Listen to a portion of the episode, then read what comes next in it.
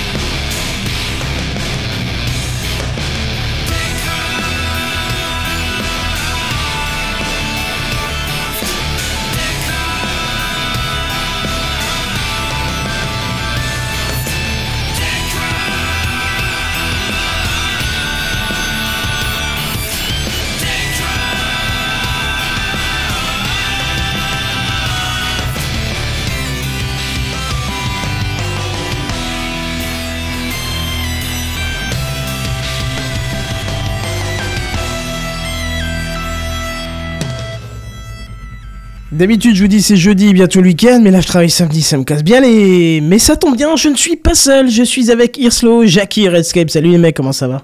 Salut Kenton. Bonsoir. Salut.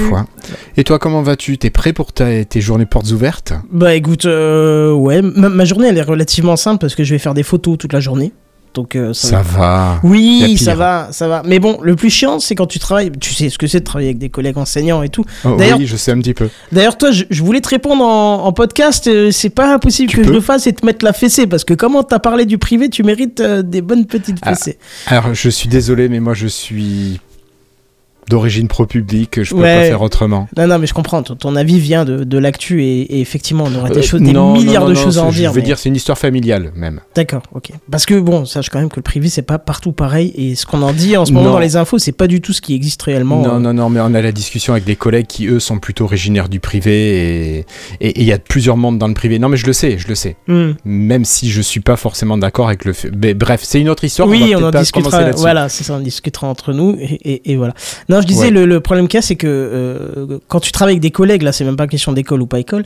Quand tu dois prendre des photos de tes collègues, t'as toujours la totalité de la jante féminine qui dit ah prends pas trop près. Oh j'ai des rides. Oh non non non. Oh je veux pas être sur les photos. Oh non non non non non les mecs ils en ont en général rien à foutre mais t'as toujours les dames qui sont pas contentes que tu les prennes en photo. Et t'as beau leur faire comprendre que bah, t'es missionné à faire ça que t'as pas trop le choix et machin et bah non c'est toujours des galères Ouais, c'est pas grave, tu sais le faire. Mais je suis pas sûr que toutes euh, tes collègues femmes sont comme ça. Non, pas toutes, j'exagère. Tu me connais, tu sais très bien que j'exagère un peu tout. Mais mais, oui. mais voilà, ça, non, mais ça va être une, euh, une bonne journée quand même. Je vais faire mes 10 000 pas euh, assez facilement. Donc À l'aise. Voilà, à l'aise, comme tu dis. Exactement. Euh, bah écoutez, si ça vous va, on passe à l'introduction. C'est parti. Bah écoute, effectivement, c'est parti. C'est l'introduction. Bon, on va essayer de faire vite aujourd'hui. Oh, tu parles, c'est encore un truc qui va durer des heures, ça. Alors c'est pas un truc qui va durer des heures, mais il y en a quand même quatre, hein, des, des sujets d'introduction. voilà, donc euh, c'est un truc qui va durer des jours même. Non, juste déjà pour vous avertir que j'ai changé de micro, donc n'hésitez pas à me faire un petit retour. Je suis passé à un statique, un TLM102 de chez Neumann, à un dynamique Shure MV7X. Euh, donc euh, Pour pardonnez-moi. parler sur Twitter, ça Non, c'est bon. X c'est- Twitter. Oh putain, j'ai pas fait le lien MV7X. tout de suite. Oui, Oh. oui, je- j'avais pas. Ah ouais, je suis sur un gros rythme là. Hmm. Ah ouais, ouais, Préparez-vous avec les d'intellectuels, blagues euh, potaches ce soir. Ouais, a l'air d'être ouais. ça. Non, alors si, ça sature de temps en temps, mais on voulait pas, je l'entends aussi, mais c'est le temps que je maîtrise un peu comment le, le micro réagit par rapport à la façon dont je parle, parce que le dynamique, j'avais oublié qu'il y a beaucoup de variations de son quand on parle fort et quand on parle pas fort, puisque le statique n'avait pas ce, cette différence-là. Donc, euh, et puis ça détimbre aussi vachement hein, quand on s'éloigne, c'est c'est- c'est Oui, assez terrible. Dieu te dira, Kenton, un point de distance entre ta bouche et le micro. Regarde, tu le vois sur la cam, je l'ai, il est respecté tout le temps. C'est une habitude ça, parce que d'habitude il y a l'antipop qui est entre les deux. Alors là, j'en ai pas besoin puisqu'il est intégré, donc ça c'est bien. Il a l'air d'être pas trop dégueu l'antipop, même si ça laisse quand même passer encore quelques petits P, mais bon. Euh, de la lettre, hein, bien sûr. Euh, mais c'est déjà pas mal. Bref, voilà, donc n'hésitez pas à me faire vos retours si jamais vous trouvez que c'est catastrophique. Je pourrais repasser à l'ancien, c'est pas un problème.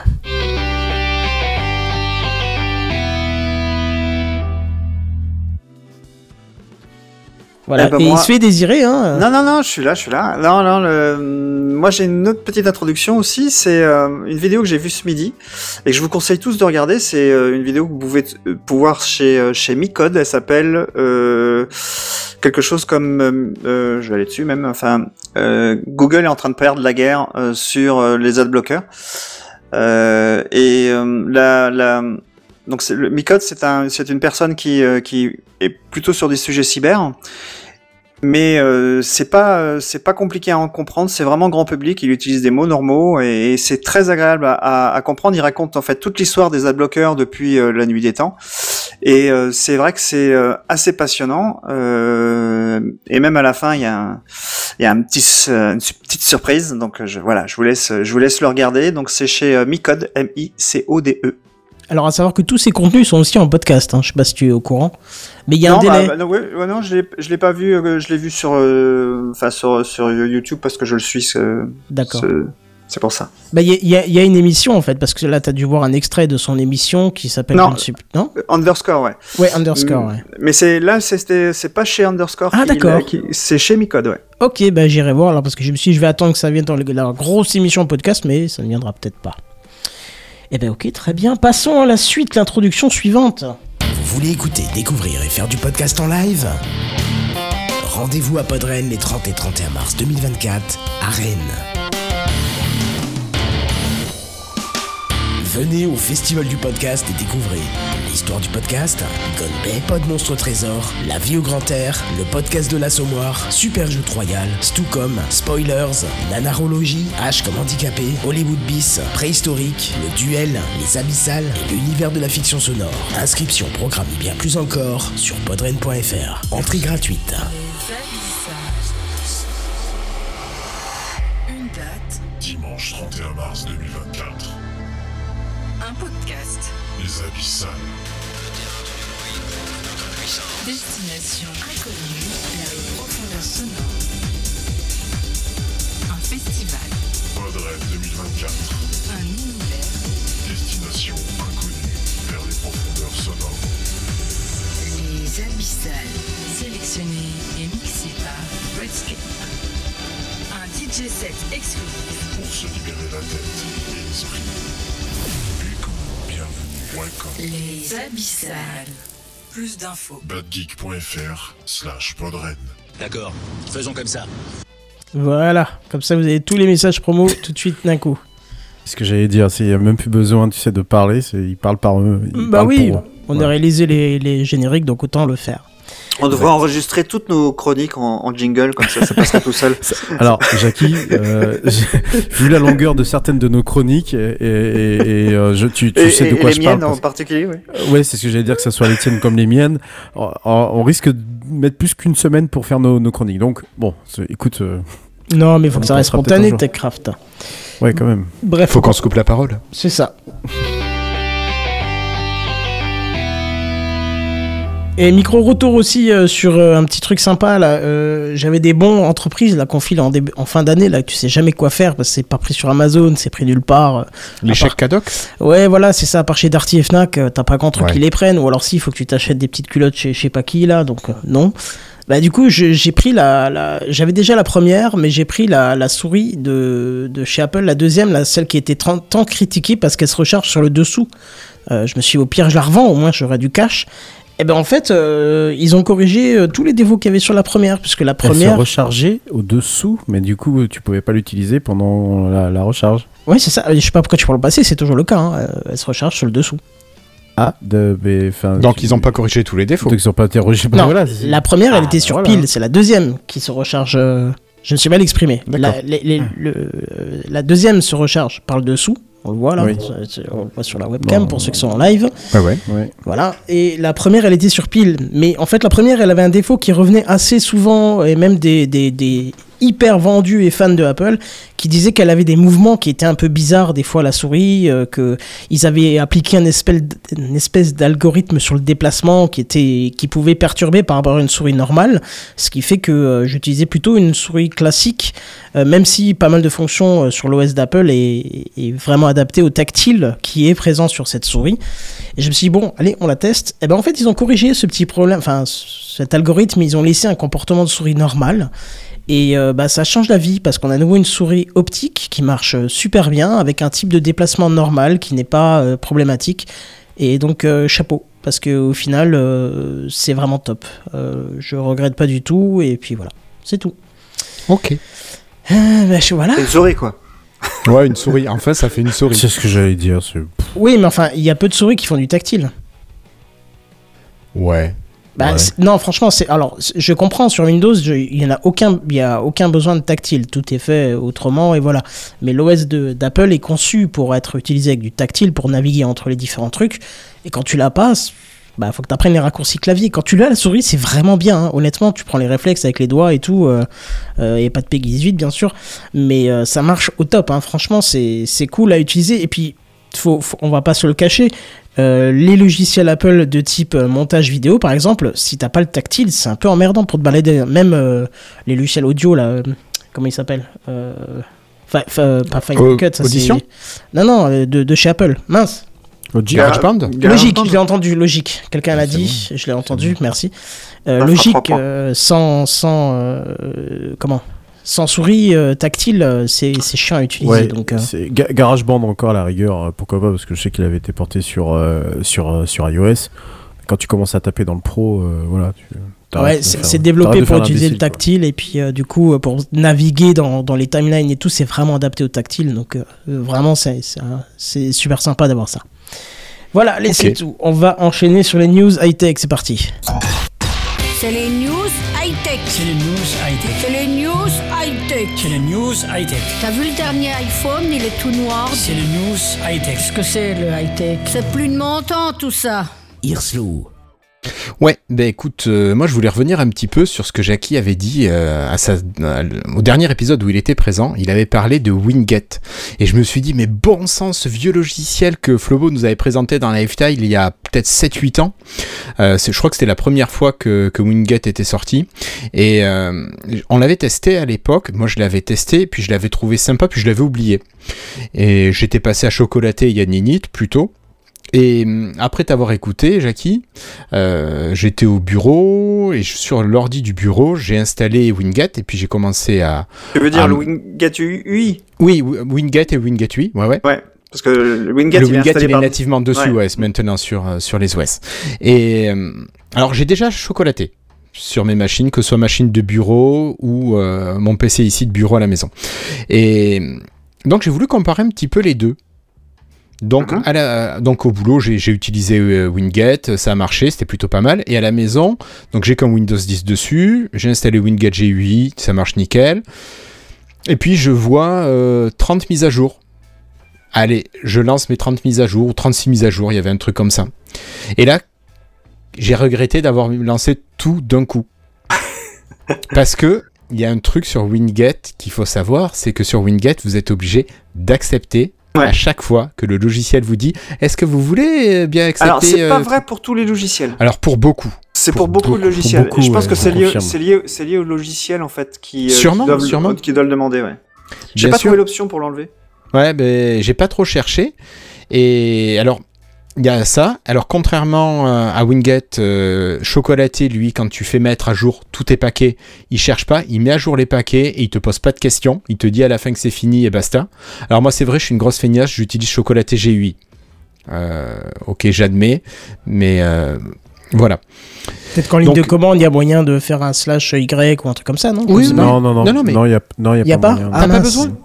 T'as pas, besoin sur Chocolaté Euh, pardon, je voulais dire sur Winget, pardon. Ah, sur Winget, euh, je crois que tu as l'option qui, euh, qui te permet de, de tout dérouler, mais. euh, vu. si- silent. Ouais, mais ça, c'est pour si. Justement, ça, c'est Pas pour en pas ligne de faire commande. Oui, mais ça, c'est pour ne pas faire apparaître tes installeurs et tout ça, parce que finalement, il ne fait que déclencher des, des installeurs. hein. Ouais, ouais, bien C'est sûr. uniquement ça. Moi, je, je pensais que le- le- le- l'intégration était plus profonde euh, et qu'il allait euh, carrément tout faire en ligne de commande. Sans... Et j'ai été surpris quand j'ai lancé la commande la première fois qu'en réalité, il lance quand même euh, le, le GUI de l'installeur. S'il a besoin de le désinstaller, il désinstalle le logiciel et puis il réinstalle après. Bon, c'était un poil dé- déçu. Mais vas-y, vas-y, je, je ferai mon retour après. Ouais, non, mais, mais écoute, donc il y a ça, effectivement, ça fait partie des limites. Par contre, ce qui est quand même bien dans Winget, c'est qu'il va te chercher un sacré paquet de mises à jour de logiciels. hein. Ah ouais. Et t'as pas besoin d'être allé les installer par Chocolaté, par exemple. Ou Chocolaté, tu l'as bien dit, enfin, je sais plus si c'est Canton ou Jackie qui l'avait dit. Si, si, faut- Quand tu utilises ouais. Chocolaté, il faut que le paquet soit proposé par Chocolaté pour qu'il- pouvoir l'installer via Chocolaté. Et si tu l'as déjà installé, il installe sa propre version. Bien sûr, bien sûr. Donc moi, euh, c'est vrai que j'ai mis à jour, je sais plus, euh, si, je crois que c'était mon PC de bureau. J'ai dégagé pas mal de logiciels que j'avais installés de manière ordinaire pour les repasser via Chocolaté pour pouvoir facilement mettre à jour tout ça en un clic parce que sur euh, Chocolaté G8, tu, cliques sur une icône, il te met à jour tous les paquets qui ont besoin de l'être et il ne te demande pas de valider chaque installation. Voilà. Donc c'est vrai que le Winget va être un peu plus user-friendly, peut-être, mais le chocolaté va être un peu plus performant. Et par contre, il y a un truc, j'ai eu une sacrée mauvaise expérience. J'ai une vieille tablette graphique Wacom que j'utilise à la maison, alors pour écrire plutôt, que j'utilisais beaucoup quand j'étais en classe. Et là, j'avais besoin de signer un document. Donc je branche ma tablette graphique après avoir mis à jour notamment le pilote de chez Wacom. Et je me suis rendu compte que le pilote me disait votre, votre appareil est trop vieux. Euh, merci d'acheter une, une nouvelle tablette. Et je sais pas, donc Oh, en les fait. enfoirés. Ouais, ouais, ouais, ouais, ouais. Donc heureusement sur le site de Wacom tu retrouves le vieux pilote, hein, en fait la version juste avant. Mais euh, j'aurais peut-être eu un avertissement si j'étais pas passé par, euh, par Winget, je sais pas, parce que là pour Wacom, euh, il te lance l'installeur et basta, il te pose pas de questions. Donc pour une fois où il aurait pu me dire attention, votre appareil ne sera plus reconnu, est-ce que vous voulez pas, euh, est-ce que vous êtes sûr de vouloir mettre à jour votre pilote? Là j'aurais apprécié euh, un petit avertissement. Mais bon, voilà, c'est la, petite limite. Donc si vous êtes des feignasses pour dire non, j'ai pas envie de dire oui à chaque installeur, ben, utilisez Chocolaté, sinon vous pouvez utiliser Winget, c'est quand même vachement sympa.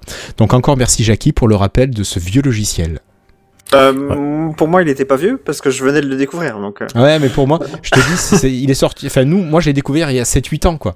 C'est Flobo Ouais, qui pareil, fait ouais. découvrir. Et... Vraiment, quand il est sorti, il fallait Ah, l'installer à la main ça. encore. euh. Ouais, ouais, Ouais. c'est- mais c'est exactement ça aussi. J'ai découvert ça il y a à peu près au même, au, au même moment. Je me demande même si je vous écoutais pas encore à l'époque. euh, C'est possible. Dans Lifestyle. Je pense que je devais vous- encore vous écouter. Et, euh, et vraiment, le- euh, c'est vraiment la, la redécouverte. Et euh, je l'ai trouvé, somme toute, assez puissant d'un côté et pas si, si puissant de l'autre parce que il me manquait toujours un peu. Il y a des limites. Ouais, il y a Ouais. des limites. Euh, moi qui utilise du coup qu'en ligne de commande parce que je passe euh, presque l'essentiel de ma vie en ligne euh, sur un terminal.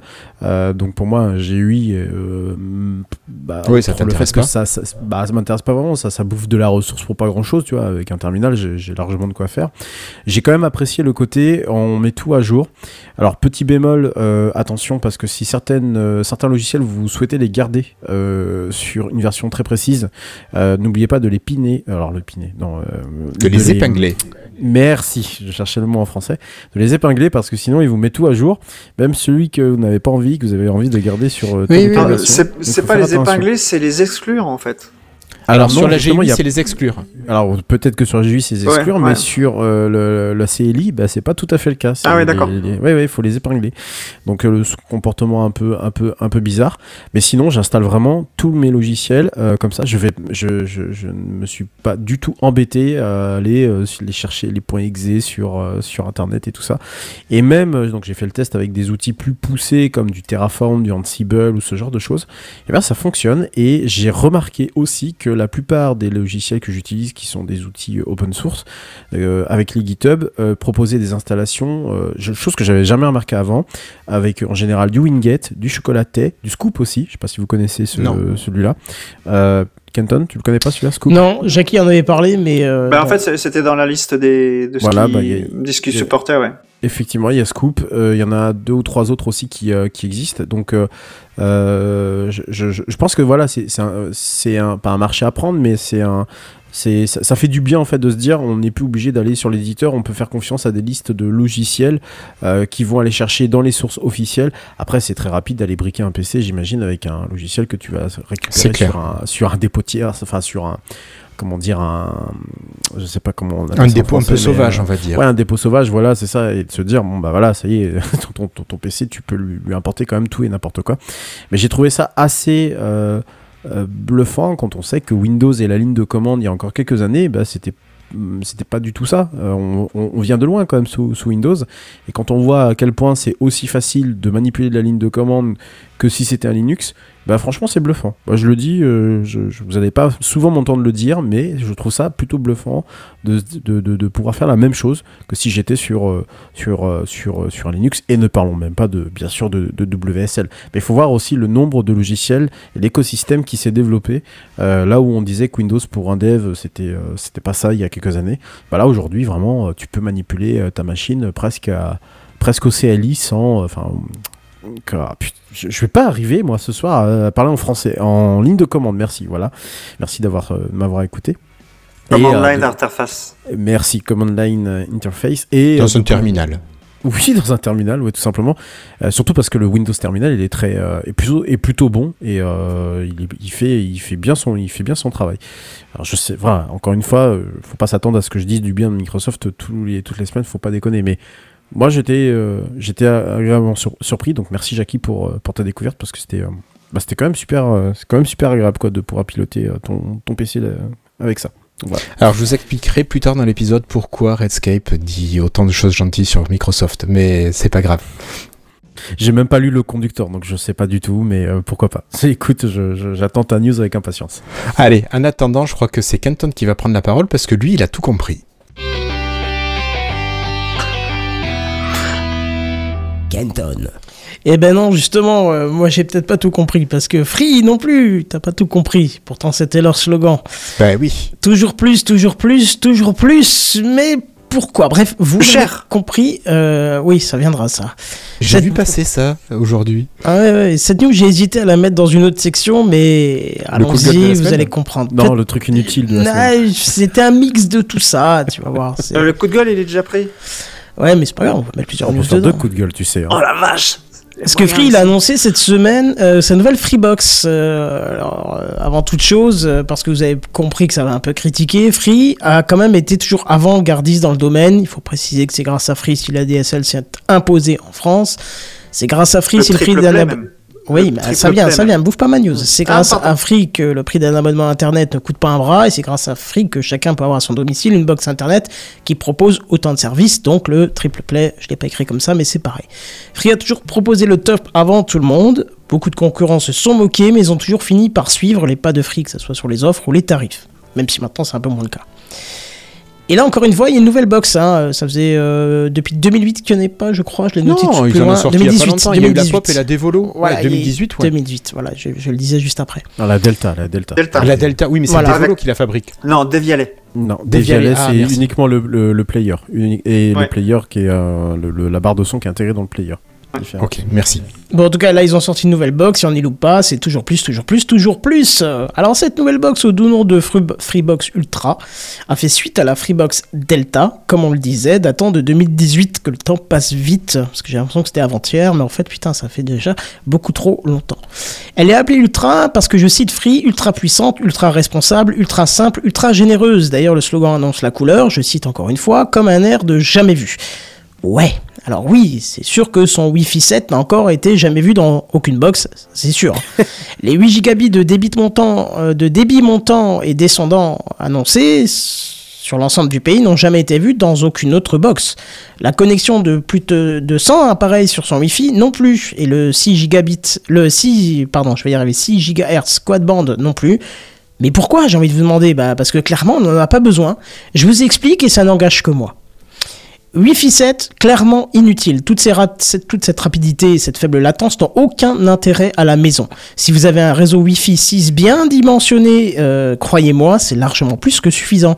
Euh, je Certes- te coupe d'ailleurs, euh, Kenton. Euh, le noyau Linux ne le supporte pas encore d'ailleurs. Ce, ce- Ah, ce il n'a pas beaucoup 7. puisque Ouais, mais est-ce il a que- été finalisé en Il y a janvier. Donc, euh, Mais il n'y a rien Elle qui- a été finalisée quand même la, la norme Ouais, en janvier. Il y a 15 jours, Ah, en apparemment, c'est pour ça qu'ils ont retardé Ah ouais, donc- l'annonce. Ouais. C'est vrai que clairement ça ne servira à rien. Ah, c'est pour ça qu'ils Il disent faudra qu'ils sont les 5 ans premiers, avant de, de, de, de la box. Il avant est de urgent d'attendre. Et C'est urgent d'attendre. Comme d'habitude avec Free. Hein. Alors, il y a certains qui mettent en avance euh, la latence pour les programmeurs, mais moi j'ai envie de vous dire, réveillez-vous les gens. Aucun pro gamer, et pas programmeur, mais pro gamer, comme vous les appelez, bah, ils accepteraient de jouer à travers une connexion non filaire. La règle, elle est très simple. Vous avez un PC portable que vous trimballez chez vous, ok, passez par le Wi-Fi. Vous avez un PC fixe, vous le branchez en filaire. Il n'y a pas de débat, il n'y a pas de j'ai pas de câble, il n'y a pas de machin, tu perces T'as ton mur, tu fais ce que tu veux, tu passes par le dehors, par le toit, le, ce que tu veux, mais, Mais tu tu mets un câbles. fil. Voilà, tu mets un fil. Il n'y a pas de PC fixe en, en, en Wi-Fi, ça n'existe pas. C'est Voilà. une hérésie. Voilà, exactement. Merci Hirschlo, parce que c'est c'est un combat que je mène depuis des années. Mes collègues qui me disent Oui, j'ai pas de câble, j'ai pas de ligne. Bah, tu vas acheter un câble, tu perces ton mur, tu fais ce que tu veux. Oui, je suis locataire. On s'en bat les steaks. T'as le droit de couper, t'as le droit si tu, si tu rebouches en partant. Alors commence pas, euh, tu fais ton trou et tu mets ton fil. Parce que là, Wi-Fi 7, euh, vous allez être tranquille jusqu'à ce qu'il soit généralisé et qu'il y ait saturation des bandes de fréquence en question. hein. On reviendra au même problème dans un ou deux ans. Donc voilà. Et puis le débit descendant et montant à 6 gigabits. Mais pourquoi? Aucun service internet permet de profiter de ce débit. Et même si vous êtes plusieurs à la maison, aucun intérêt. Juste pour vous rappeler un petit truc, euh, Netflix en 1080p, je vous parle pas de 4K parce que je l'ai pas testé, mais Netflix en 1080p en est entre 2 mégas et 4 mégas. 4, 4 mégas, dans le. Là, le on parle fort. de 6 gigabits, donc, donc euh, si je fais un calcul rapide, 3000 fois plus. Ça n'a aucun intérêt. Mais même, mais, même- mais même sans ça, euh, Canton, c'est il faut déjà avoir la ligne pour ça. Et qui a aujourd'hui, qui peut se targuer d'avoir cette, euh, ce type de ligne-là aujourd'hui? Alors Xavier Niel, a. Xavier Niel a annoncé qu'il avait fait évoluer tous les routeurs euh, de, de- nationaux pour, euh, enfin tous les équipements Oui, j'ai nationaux pour entendu pouvoir parler de ça. C'est tenir un peu sur le l'équivalent 6 gigabits. du, du VDSL euh, à l'époque pour la DSL qui améliorait le, le- qui améliorait la. Mais, mais même, je, je, je voudrais bien avoir des chiffres de, de, de ça parce qu'on a. Je sais pas qui est ce qui est possible de tenir. euh, Enfin, je sais pas où est-ce que c'est mais- implanté ce truc-là. De toute façon, on s'en fout, ça sert à rien. Si Voilà, ça sert à Mais rien. non, ça sert à Ça rien. sert à rien. D'accord. À moins de pour vouloir un vraiment avoir un serveur hyper utilisé chez toi. Bah, ce qui est pas Non, attends, attends, attends, attends, je t'arrête tout de suite. Ah. J'ai- Mon Unread, il- il- il- il- j'ai, je- je- bah tu l'as vu. Il y a des tonnes. Ah bah non, toi tu l'as pas vu. Non, je Mais- l'ai pas vu, mais Voilà, pas encore. parler, il y a des tonnes de services qui tournent dessus. Je fais Ah ouais. tourner du Jellyfin, je fais tourner de la musique, je fais tourner plein de services. Et Mais alors ça n'a jamais bougé d'une seconde. Non, non, ça ne mais vacille pas, ça ne sert à rien d'avoir 6 gigabits. Imagine, quoi. tu veux héberger un serveur qui attend 10 000 visites par seconde. Eh, tu Là, tu as peut-être besoin d'avoir un gros truc. Mais même mais avec à- ça, t'as pas. Mais non. Mais mais- ça te coûtera pas- plus cher en électricité et en achat de serveur. Ce que je dis, c'est que c'est pas.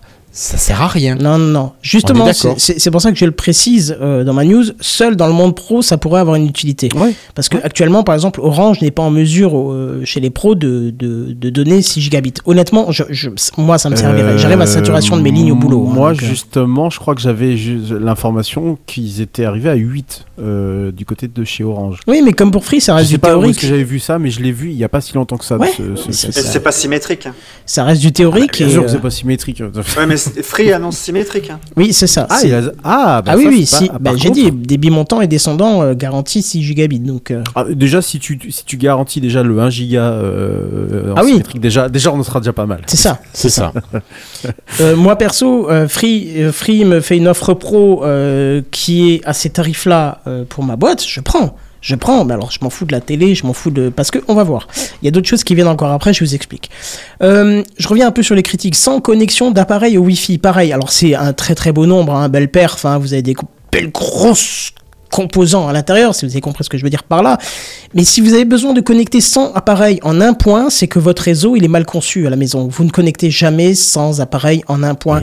Il faut se rendre compte que même dans le monde pro, là j'installe des bornes Wi-Fi pour des élèves, des bornes de très bonne capacité, on dépasse pas les 80 par sécu. Donc imaginez chez vous à la maison sans qu'est-ce que quoi? Qu'est-ce que vous voulez mettre en 100 trucs? C'est pas possible. Vous voulez mettre Bah, une qui- puce Wi-Fi bah, sur chaque raisin que vous avez acheté euh, à votre maraîcher ce week-end ou quoi? Qu'est-ce que C'est ça. Qui la plus grosse, Kenton? C'est ça. bon, bref, vous avez compris. Encore une fois, c'est une surenchère de chiffres, de nombres. Euh, de plus, Free annonce que pour son offre la plus chère, c'est-à-dire 50 euros par mois la première année et 60 la suivante, vous avez accès à Canal Plus Live, Disney Plus, Netflix, Prime, euh, Prime donc Prime Vidéo de chez Amazon et Universal Plus. Mais il faut savoir que ce sont les offres les moins chères de chez ces fournisseurs, donc avec publicité et avec un seul écran. Ça, ils se sont bien cachés de le préciser. Il a fallu attendre Rapia, largement après pour avoir l'info. Rapia, mais pas trop quand même. Ouais, ça a toujours été ça. comme ça. hein. Bon, Bah alors, oui, alors à savoir que ça vous coûte ça vous coûte pas beaucoup d'euros en plus pour avoir cette offre là vous allez voir je précise pourquoi après mais ça fait quand même un bouquet à plus de 80 euros offert soit disant offert mais tu- c'est un abonnement plus cher c'est ça qui est marrant dans la communication font, ils tu le- vois. mais, mais ils le pratiquent déjà euh, sans arrêt ce, ce- ce type, euh, ce type d'offre et la majeure partie du, des, des gens en fait ne renouvellent jamais la seconde année. Et ça ils ont toujours pas compris. oui oui oui mais c'est moi c'est pas ça qui me fascine c'est surtout le, le, le, le fait que c'est c'est- c'est le modèle avec pub et vous connaissez mon avis euh, sur la publicité. On va pas revenir là-dessus, on va repartir sur un débat qui va me mettre en fusion nucléaire. Je vais faire des boutons toute la nuit. Non, non, non, non, allez, passons.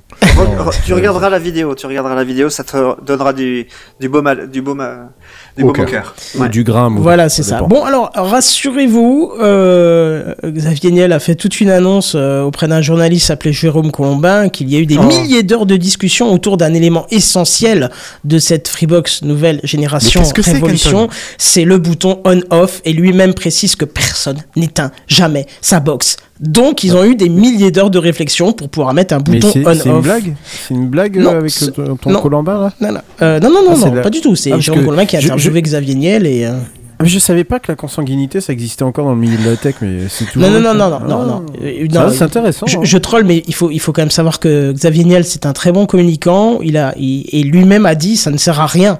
Donc, ça veut, il faut voir le message secondaire qu'il y a derrière. C'est qu'à mon avis, t'as des plus haut placés au gouvernement qui ont dû dire, hé les cocos, vous développez une nouvelle box, prévoyez des choses éco pour qu'on puisse mettre du, de l'éco dessus, tu vois. Eux-mêmes disent, c'est pas du greenwashing, on, juste on conçoit une box qui est plus soft au niveau consommation, mais on a mis le bouton on-off, mais personne s'en servira.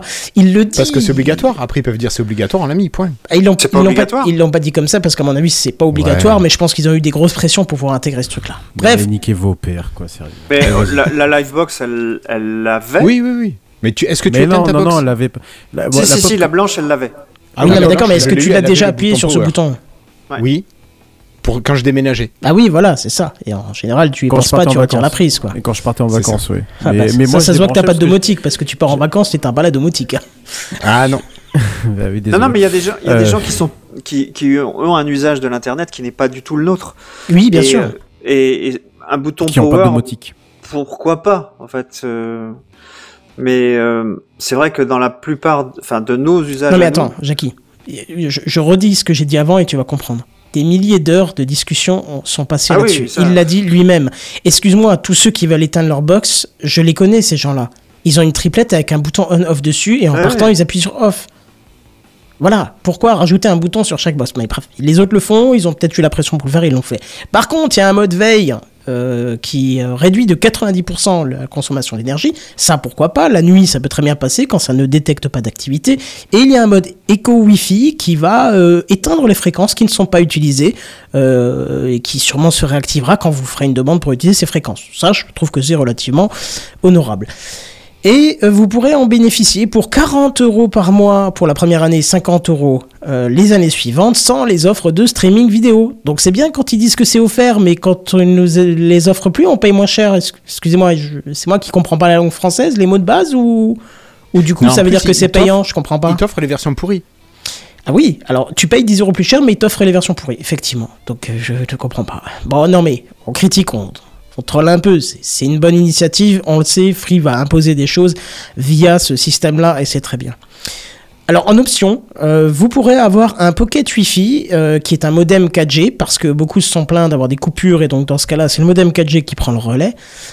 Mais euh, alors, ce, ce que je n'ai pas compris, c'est que tous les trucs audio que j'ai entendus à propos de cette Freebox disaient que c'était une option gratuite, mais une option, c'est-à-dire qu'il faut, il faut le préciser à la commande, d'accord? Ouais. Par contre, tous les trucs texte que j'ai vu, on dit le modem 4G est à 10 euros à la commande, ainsi que les répéteurs Wi-Fi 7 euh, qui sont à 20 euros chacun. Donc je, je comprends pas, on verra avec le temps, hein, c'est tout frais, ça date d'il y a deux jours. On verra si c'est effectivement le cas. Bon, en tout cas, l'idée du modem 4G, euh, honnêtement, si je devais euh, aller chez Free, euh, euh, je prendrais ce modem 4G. Ça, pour beau 10 euros et après, il n'y a rien sur l'abonnement. Ça peut dépanner quand tu as une coupure. Franchement, quand on a une coupure, on est les premiers à être bien emmerdés. Donc pourquoi Si c'est que 10 euros une fois quand tu prends ton Oui. abonnement? Après, de ce que j'ai lu. Va. Ouais, ça va. Si c'est ça, ça va. Ouais, pour un modem euh, 4G, franchement, ça va. Est-ce qu'il y a une limitation sur le modem 4G euh, en termes de data? Pas précisé. Euh, moi, j'ai lu Parce- que c'était. Si, si, il y avait une limitation, c'est-à-dire que. Oui, c'est euh, 205 ça doit être 250 ça- comme. euh, Non, tu passes à 50, euh, 50 gigas. Je crois Seulement que c'est. Ouais. Ouais, donc c'est pas comme le c'est pas comme le fonctionnement actuel où tu as le modem 4G qui est inclus à l'intérieur de la, de la box et qui rentre en couplage. euh, mais ça n'a jamais très bien fonctionné ce truc-là avec la DSL quand ton ADSL est trop euh, est beaucoup trop faiblard ou que tu veux télécharger un truc et que ça dépasse ton euh, ton, ton, ton débit. Donc ça doit pas fonctionner de la même manière encore une fois. Euh, non, truc parce qui que doit c'est un boîtier en- externe que tu peux connecter Ah oui, euh, à l'aide d'une bah, antenne ouais. à l'extérieur pour avoir le meilleur, euh, le- la Ouais, meilleure ouais, captation des, des antennes. Comme la euh, 4G Box de chez Bouygues euh, qui voilà. se faisait. Et qui. Enfin bon. Alors Bref. qui se fait toujours hein, puisqu'ils sont derrière moi. Oui, j'ai les deux en collection. Voilà. Après, je, je- je répète aussi un petit truc. Rappelez-vous qu'ils ont dit Wi-Fi 7 révolutionnaire. On est les premiers à le faire. Vous pouvez mettre sans appareil dessus. Mais vous pouvez, vous pouvez commander des répéteurs. Euh, non, ne faites jamais ça. N'achetez jamais des répéteurs Wi-Fi. Passez sur un réseau Wi-Fi mesh. Mais ne prenez pas des répéteurs Wi-Fi. Ce n'est pas bon. Bref, alors si vous êtes chez Free et que vous voulez basculer vers cette offre, prévoyez des frais de 49 euros supplémentaires. Comme quoi, les clients réguliers et fidèles sont encore les moins bien traités, comme les d'habitude. pigeons, tu veux dire? Les pigeons. Parce qu'en plus, j'ai entendu cet après-midi que pour ceux qui veulent euh, passer à cette offre et qui sont déjà chez Free, il y a une liste d'attente. Alors que si tu viens chez Free, t'as pas de liste d'attente. Comme toujours. Cool. Chez, chez Free, c'est quand t'es quand t'es nouveau quand t'es un nouveau client, t'es royal au bas. Quand t'es toujours client, je peux te dire que c'est ah, mais tous la les anciens. la bannière quoi. Juste Ouais. petit- petite anecdote, euh, Free, c'est les seuls qui ont réussi à faire passer ma sœur sur de la fibre parce que tous les autres opérateurs ont dit non, non, il n'y a pas les câbles, on peut pas joindre la chambre pour connecter et tout. Le mec, il est venu de chez Free, enfin, prestataire pour Free, il a tout réussi à connecter, alors sachant qu'il a mis une fibre euh, à l'extérieur qui est marquée clairement dessus fibre intérieure, hein, donc euh, bon, bravo, la fibre blanche qui n'est bon. pas censée être exposée à l'humidité. Mais toujours est-il que tous les 4 jours, elle a une coupure de 1 jour à 2 jours de, de fibre. Euh, il, prononce, il programme à chaque fois un technicien en intervention, mais comme la fibre revient, enfin la connexion revient entre temps, ils annulent le technicien. Donc c'est voilà, ça fait 3 semaines, elle en aura le, même plus Bon que ça, un mois et demi, et elle en a plus que ras-le-bol. Donc euh, voilà.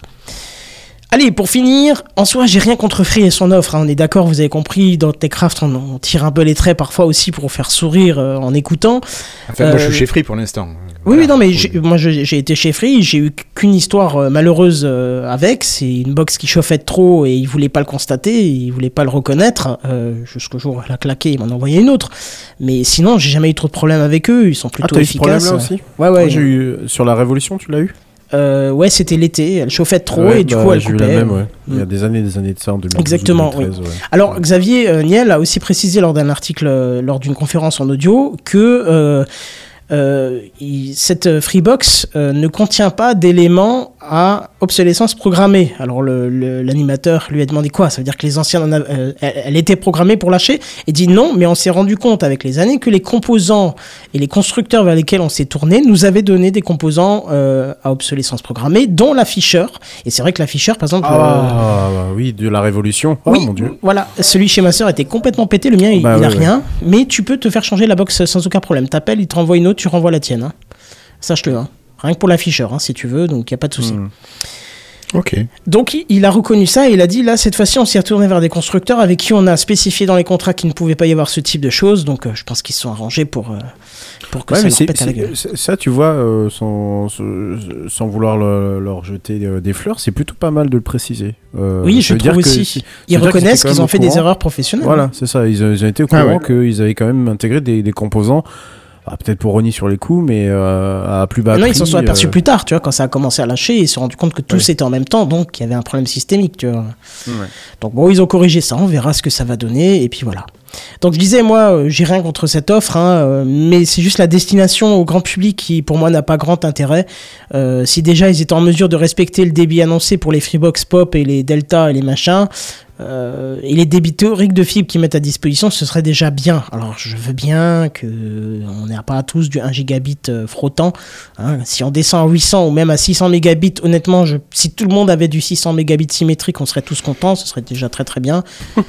Hein, honnêtement, on va pas se cacher. Ah, hein, moi je suis à ça. 900, 540 à peu près, ça va. Oui, voilà, c'est ça, on va pas se plaindre. Mais euh, voilà. Et surtout, je pense que cette offre, elle serait la bienvenue dans le monde professionnel. Et je parle bien du débit soi-disant proposé, et non toutes les offres de streaming remplies de publicité qui sont avec. Surtout que euh, je comprends pourquoi Free fait ça. C'est que euh, Free a- propose des offres professionnelles, mais ne les met pas trop en avant. Euh, on peut avoir euh, un abonnement pro chez Free pour euh, votre entreprise, mais c'est jamais mis en avant sur le site ou autre chose. C'est très caché, c'est très restreint. Et je pense que c'est par le grand public qu'ils arrivent à faire leur com. Et ils ont peut-être raison de ce point-là. Mais c'est vrai que là, la course au- aux chiffres, au nombre, ça commence à être un petit peu embêtant, je trouve. Pour ma part, ça mérite un peu, mais voilà. Allez, j'arrête de râler et je vous demande un peu ce que vous pensez de cette annonce de Free. Eh ben on va la laisser au pro. Voilà, Je pense que tu l'as bien résumé. hein. Oui, tu l'as, tu l'as bien vendu à ce niveau-là. Ouais, Euh, moi- Ah, je, te laisse, je te laisse dire, j'aurais des choses aussi à dire. Ah non, vas-y, Jackie, vas-y, tu peux passer. Non, non, mais moi, moi je me souviens surtout que normalement une Freebox, euh, enfin ou n'importe quelle euh, box internet, euh, il y a une durée de vie en fait une- d'une manière générale, et il faut bien savoir, enfin il faut bien se rendre compte que euh, donc tu disais que c'était 2018 la, la Delta, Oui. euh, 2018, 2023, 2024 parce que bon ça a été reculé, c'est 6 ans. Euh, c'était c'était pas la durée prévue. Ils sont ils ont pris un four avec la Delta hein, parce qu'elle était beaucoup trop chère. Euh, tout le monde n'avait pas besoin des services qu'ils proposaient. Le dévialet, Et sur- tu veux dire? Ouais, la dévialet. Un milliard de chiffre d'affaires, il a annoncé euh, avec euh, L'histoire- par an hein, avec cette euh, box. L'histoire du crédit déguisé leur a fait beaucoup de mal, hein, le- Ouais, le, le fait de- ouais. de, de payer par, par mois, alors que c'était effectivement un- comme un crédit. Et aussi parce qu'il y avait aussi la révolution. La révolution était, elle était, elle est, elle est pas mise en, elle a pas été mise en retrait. Euh, Mais moi, je l'ai définitivement. toujours. Tu sais qui s'est expliqué là-dessus, euh, justement, cet après-midi? Ah il, ouais. a, il, a, il a dit comme quoi, parce que quelqu'un lui a dit, donc toujours ce Jérôme Colombin qui lui a dit euh, Vous êtes un peu pris un four avec ça? Et puis il a dit Bah écoutez, vous prenez ça comme vous voulez, mais il y a un milliard de chiffre d'affaires par an grâce à cette box. Donc pourquoi Laquelle? pas La dévialet La Dévialet, ouais. ou- Ouais, c'est ce qu'il disait de la Dévialet. Et il disait, par contre, effectivement, on a compris que c'est pas ce que les utilisateurs voulaient en majorité, et donc c'est pour ça qu'on est plus allé vers ce type de service maintenant. Donc ça prouve encore une fois que, parce que j'ai dit beaucoup de mal, on va dire aussi un peu de bien, c'est que Free est capable d'écouter euh, les utilisateurs et d'aller dans son sens, tu vois, parce que tu prends les autres opérateurs, ils s'en battent les steaks Oui, royales de ce que tu veux, Peut-être- tu vois. Peut-être beaucoup plus que n'importe quel autre euh, opérateur parce qu'ils gardent un peu cet ADN à la base euh, qui ont fait euh, qui ont fait ce qu'ils ont ce qu'ils sont en fait finalement aujourd'hui. Tu sais, ça me fait penser, Free me fait penser à cette image de euh, du, du nerd complètement euh, fauché. Donc ça c'était début des années 2000. Ouais, c'était avant ça. Voilà, c'est non, voilà, c'est c'est et tu sais, ils ont grandi en même temps que le que la que que, que- le que temps. les gens Et qui ils ont le- mûri, qui le- quoi. qui- voilà, qui le- que les gens qui le ciblaient euh, auparavant. Et euh, tu vois, le, le mec, euh, je sais pas moi, Qu- Quadra ou Quinca, euh, euh, qui a deux SUV, une grande baraque, machin, tu vois, bah, voilà, ça c'est ce genre de service, puisqu'il y a eu une montée en gamme progressive euh, où bah, de effectivement faucher avec un petit prix, bah, tu arrives à. T'arrives maintenant à des offres et des tarifs qui sont largement parfois supérieurs à ceux que peuvent proposer euh, la concurrence, qui propose quand même euh, euh, beau- beaucoup moins cher. Il faut, faut Maintenant, aussi. faut aussi- Vas-y, vas-y, vas-y. Ouais. Et Euh, je, bah- je voudrais juste préciser un truc, du coup, si tu me dis, vas-y. C'est que ma soeur, comme je vous l'ai dit, depuis un mois et demi, elle arrête pas d'appeler le service technique pour euh, signaler la panne. Et en moyenne, elle, elle a le, le service après-vente en 10 minutes. Euh, moi, j'ai des contrats à niveau pro chez Orange où on est censé avoir une réponse ultra rapide, une intervention ultra rapide. Je n'ai jamais un technicien euh, en ligne avant une demi-heure. Jamais. Et puis généralement, ça te dit oui, bah, c'est pas le bon service, faut appeler ce numéro-là. T'appelles le deuxième numéro qui te renvoie vers le premier et ainsi de suite. Ça une demi-heure? Oui, c'est ça. Tu, n'as jamais quelqu'un et elle, en 10 minutes, elle a quelqu'un. Surtout que Free a ce, truc d'avoir euh, la plupart de ses, euh, call centers en, France et ils le précisent, euh, dans leur, annonce téléphonique. Mais oui, donc pour en revenir aux offres, à ces, offres-là, oui, bon, c'est intéressant pour le kidam moyen, tu, le fais rêver avec des chiffres comme ça. Maintenant, euh, j'ai toujours ce, cette petite nostalgie de cette révolution justement qu'ils avaient développée eux-mêmes. hein. Euh, je rappelle quand même que c'était un, un, kernel Linux qui tournait là-dessous avec euh, à l'époque un espèce de système de fenêtre qui s'appelait E17 qui je crois a moitié disparu. Je ne sais pas si Irsla présent dans le, dans le, dans le chat le, connaît ce, truc-là. Et je sais qu'ils l'ont développé jusqu'à la dernière minute, c'est-à-dire qu'il y avait encore des correctifs de sécurité et autres. Et euh, j'ai toujours eu peur que Free tombe un peu dans ce, dans ce piège de bah, on va plus rien développer, on va inclure une Google, une Google, euh, c'était quoi à l'époque? C'était pas les Google Home, mais les Google, euh, Google TV, voilà, Android TV dedans, comme ils l'avaient fait euh, pour un boîtier. hein. je crois qu'ils avaient, ils avaient fait un boîtier justement. La Mini Google 4K, TV. c'est celle que j'ai aujourd'hui. Voilà, ouais, la mini 4K. Et j'ai toujours eu peur en fait qu'ils arrêtent le, le développement et bah force est de constater qu'a priori c'est toujours pas le cas. Surtout que ce sont à peu près les seuls, je pense, sur le marché français à faire une box qui te permet, et je pense que ça doit être le cas, à moins qu'ils l'ont pas précisé, euh, de faire de l'auto-hébergement. Donc je sais pas si elle peut faire tourner des images Docker comme c'était le cas euh, pour les, les les comment dire les euh, Les révolutions les- les- non la révolution non c'était la Delta qui permettait de faire ça la Delta permet de lancer des images Docker donc pour, euh, pour, pour faire de l'auto-hébergement, alors bon, faut, tu, tu le fais avec des risques hein, quand même, hein, parce que l'auto-hébergement sur une box euh, d'un opérateur qui ne t'appartient théoriquement pas, euh, c'est-à-dire que du jour au lendemain, si tu payes pas ou si tu voilà, bah, t'as plus accès quoi. C'est, on te coupe l'accès, donc il faut faire quand même Ouais. super gaffe à, à, à, à- à pas, à pas mettre ses yeux, ses, ses yeux. Alors oui, ses yeux. Bah, c'est pour ça que ça avait pas de et sens. ses œufs surtout dans le même panier. C'est pour ça que ça avait pas de sens. Oui, alors Parce je sais que- pas si, sais faut- si faut- c'est le cas là. Il faut que tu précises aussi que Free, c'est le seul euh, opérateur grand public à proposer de l'IPFX à ses clients. Tout à fait, Voilà, je sais. c'est les seuls. Je, je, je le, je le regarde. Enfin, euh, ça justifie pas Sur l'écart option. de prix. Non, Non, Pas du non, tout, c'est pas sur option, c'est en natif. Elle est. Non. Alors, Si, si, si, Si je- un natif, t'as pas la plage complète. Ah, c'est pas du full stack, demander- effectivement. mais Ah oui, tu peux le full stack, demander à avoir le full stack, mais ça. euh, ça c'est l'option, le full stack. Ouais, Alors, le full stack, on précise option. pour, euh, pour ceux qui ont moins de connaissances, c'est d'avoir toute la plage euh, de, de ports ouais. Puisqu'une IP Mm. à Ça en 65 fait combien 65 000 65 500 536, ouais. Donc euh, oui, c'est les seuls, mais ça justifie pas, par exemple, dans, mon cas précis où euh, le- la, la ligne ADSL ne dépasse que très rarement les 7,5 G- euh, mégas en descendant, euh, ce qui donne pas loin de, du, du, méga euh, quand, quand vous arrivez sur le PC, mais c'est pas euh, bon, voilà, pas tip top non plus. Euh, ça justifie pas l'écart de, de prix puisque derrière, bah, je, n'ai pas la ligne pour exploiter le, la moindre hébergement de quoi que ce soit.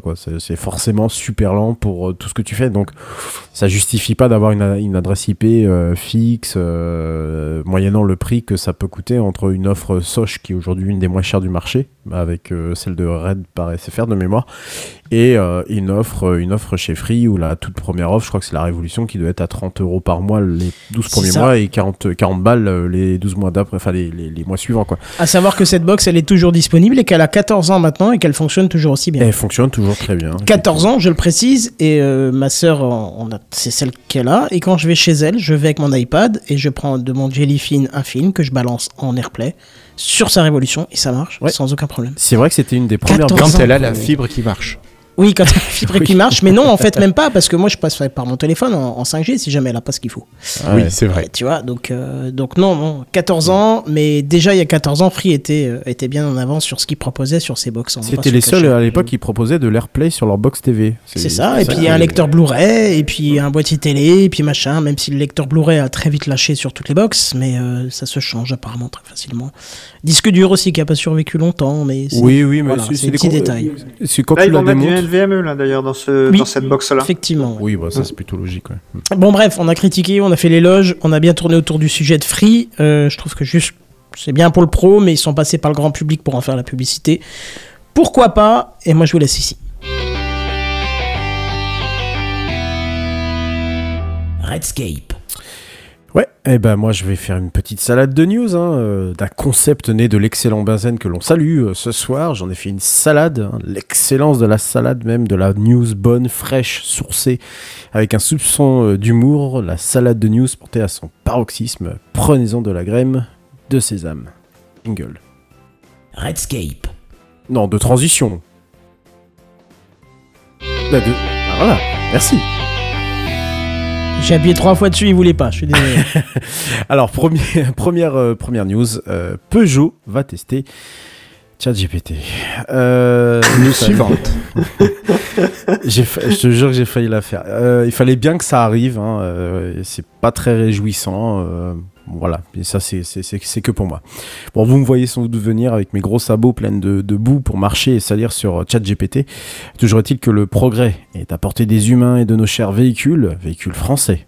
Enfin, français dans le nom parce qu'il y a bien longtemps que Peugeot, fleuron de notre industrie euh, bleu-blanc-rouge, a une appétit de lion pour devenir le géant Stellantis réunissant PSA, l'antique réunion de Peugeot et de Citroën, et même de Talbot pour les plus vieux d'entre nous. Et turbo imbibé, c'est ça Si j'ai bien suivi. si, ouais. Et tout récemment, Opel, enfin plutôt en 2017, avec l'italo-américain Fiat Chrysler, hein, la mondialisation euh, te fait faire des mariages de gueux, c'est incroyable. Bref, du chat GPT en version de test pour les véhicules du Lyon sur 5 pays, la France, l'Allemagne, la Grande-Bretagne, l'Italie et l'Espagne. Et une fois la phase de test terminée, ce sont tous les véhicules de la gamme actuelle qui en seront éligibles, y compris le prochain Peugeot i3008 dont les toutes premières livraisons se feront au premier semestre trimestre de cette année ainsi que les utilitaires de la marque. Alors évidemment, ce ne sont pas les premiers, hein, euh, je l'ai appris en écrivant euh, cette news, hein. il y avait déjà Mercedes-Benz, dont on reparlera tout à l'heure, mais pour bien autre chose, et Volkswagen, qui sont dans les clous, sans oublier une autre marque du groupe euh, Stellantis, hein, DS, la marque premium, haut de gamme, Bobo, Chico, Macrono, Parigo compatible, qui en avait déjà fait la communication quelques mois auparavant, précisons d'ailleurs les usages afférents à l'utilisation de ce cher ChatGPT, comme le fait de pouvoir parler de manière naturelle avec euh, l'ordinateur de bord. Alors, à ce titre, n'oubliez pas de revoir euh, K2000, euh, de lui poser des questions sur le trajet, d'inventer des quiz. hein, je vous dis que j'ai hâte de pouvoir faire des 120 km dans ma caisse, d'occuper des enfants. Bref, ce qu'on savait très bien faire, nous les parents, avec les couleurs de voiture et les plaques d'immatriculation. Ah bah oui, merde, les plaques c'est plus possible, hein, les numéros sont écrits trop petits. Tout fout le camp, ma bonne dame et mon bon monsieur. Je vous dirais bien que plus jamais je n'achèterai de Peugeot de ma vie. Moi qui suis un aficionado de, ma, de la marque depuis que j'ai mon permis, donc depuis quand même quelques années, mais j'ai peur de voir un parc automobile contaminé par ce truc. Je pense qu'à mon avis, seul l'achat d'une Lada me sauvera. Ouais, c'est clair, ouais, un tracteur. Suivante.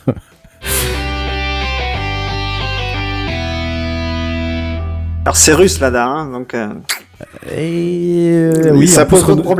Euh, en plus, euh, Renault a revendu tous ses parts de. Oui, tous a dû, ouais. ouais, ouais, le- la Avostav, je crois, Avostav, Staz, ou je sais plus quoi. euh, je crois qu'il y a, il y a- un y a- plus rien de- il y a plus rien de français maintenant.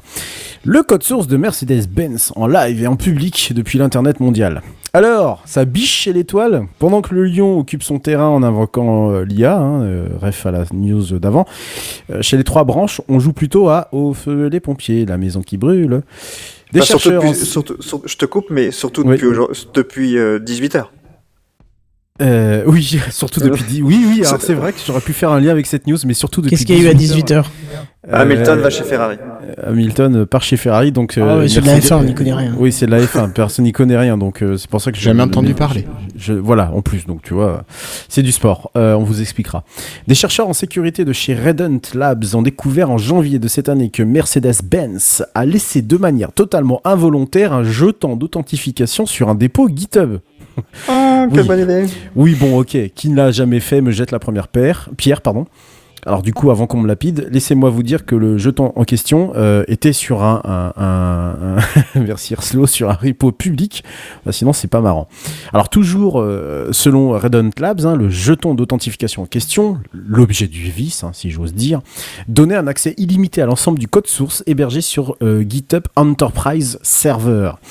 Euh, donc qui est un dépôt privé. Ces mêmes dépôts contenaient des clés d'accès de divers clouds, des clés d'API, des documents, du code source, des identifiants Azure et AWS.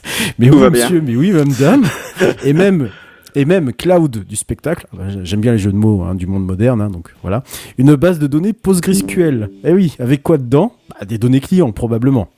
Donc en gros, une vraie euh, caverne d'Alibaba, et on ne sait pas s'ils ont retrouvé tous les vieux qui conduisaient des Mercos dans les années 90, ça c'est pas précisé. Bref, voilà, la Benz euh, dans la merde, hein, d'autant plus que ça fait depuis septembre 2023 que le bordel était accessible. Voilà. Bon, depuis le 20 janvier, ils ont révoqué le jeton, et voilà, bon. Pour finir, vous savez, ma, passion pour la, lecture des communiqués de, presse, hein, celui de Mercedes, du coup, est tout à fait drôle, hein, euh, où il confirme euh, qu'un code source interne a été publié sur le dépôt GitHub public par erreur, euh, que le jeton donnait accès à un certain nombre de dépôts, mais pas l'ensemble du code source hébergé, patati, patata, bien sûr. Euh, peut-être pas l'essentiel, peut-être pas tout euh, le, le- nombre de dépôts, mais à l'essentiel en tout cas, les informations essentielles. J'ai envie de dire, nous voilà rassurés. hein. Moi, j'aurais eu peur de devoir réécrire les paroles de ma Benz euh, d'NTM. Ça aurait donné euh, Laisse-moi tout te prendre, prendre dans ma Benz, Benz, Benz. Bah ouais, heureusement que je ne suis pas devenu rappeur. Next Alors j'aurais pu vous parler de la panne de Teams de la semaine dernière, mais vu que tout le monde trash talk dessus, on va dire que nous aussi, on s'en. Next Linux va introduire un joli écran bleu à la Windows. Qui aurait pu prédire un jour qu'un pingouin irait un jour se jeter par la fenêtre? Alors, cette métaphore n'est pas la continuité du lion qui viendrait se jeter dans la gueule de l'étoile. Je vous assure que ce soir, il faut suivre, les news sont connectés. Mais si vous aimez l'humour, déjà restez ici, j'ai envie de dire. hein, je rode mon prochain spectacle en, en tournée dans tous les gymnases de France et de Navarre. Alors, vous sauriez que Linux veut mettre en place un joli écran bleu comme Windows le fait depuis de nombreuses années sur, sur le front, tout ça. Alors, Moi, j'ai l'écran vert. euh, bah écoute, je suis content que tu personnalises ton écran bleu. Non, Euh, je suis un insider, monsieur. Ah, ah, excuse-moi, désolé, je, je- je n'ai pas cette prétention-là. Alors, écran bleu, ou devrais-je dire plutôt euh, Blue Screen of Death, hein, le- un écran existant depuis l'époque dinosaurienne de Windows, hein, et que moi, enfant de 6 ans, j'ai invoqué et découvert de manière fortuite en introduisant la disquette de Jurassic Park à l'envers de ce qui, ce qui n'a visiblement pas plu à Windows à l'époque. C'est, ça a été ma première, euh, la première fois que j'ai touché un ordinateur de ma vie. Ça commençait plutôt mal. Bon, je suis un peu mécréant sur ce sujet parce que non, euh, c'est pas vraiment en fait Linux qui va introduire ça, mais plutôt Systemd. C'est euh, globalement, pour pas trop rentrer dans les détails, le gestionnaire de services qui est utilisé par la très grande majorité des distributions Linux, donc Fedora, Ubuntu, Debian, etc. etc. Euh, c'est lui, avec lui, que vous pouvez éteindre le, Bluetooth, que vous pouvez vous contrôler tout, presque tous les services qui peuvent exister euh, en tant que service, par exemple sous Windows, ont leur équivalent dans Systemd. Et vous pouvez les éteindre, les allumer, faire des logs, faire plein de trucs. Je vais pas, vais pas trop vous expliquer, ça sert à rien du tout. C'est pas le, le but de cette news. Et donc.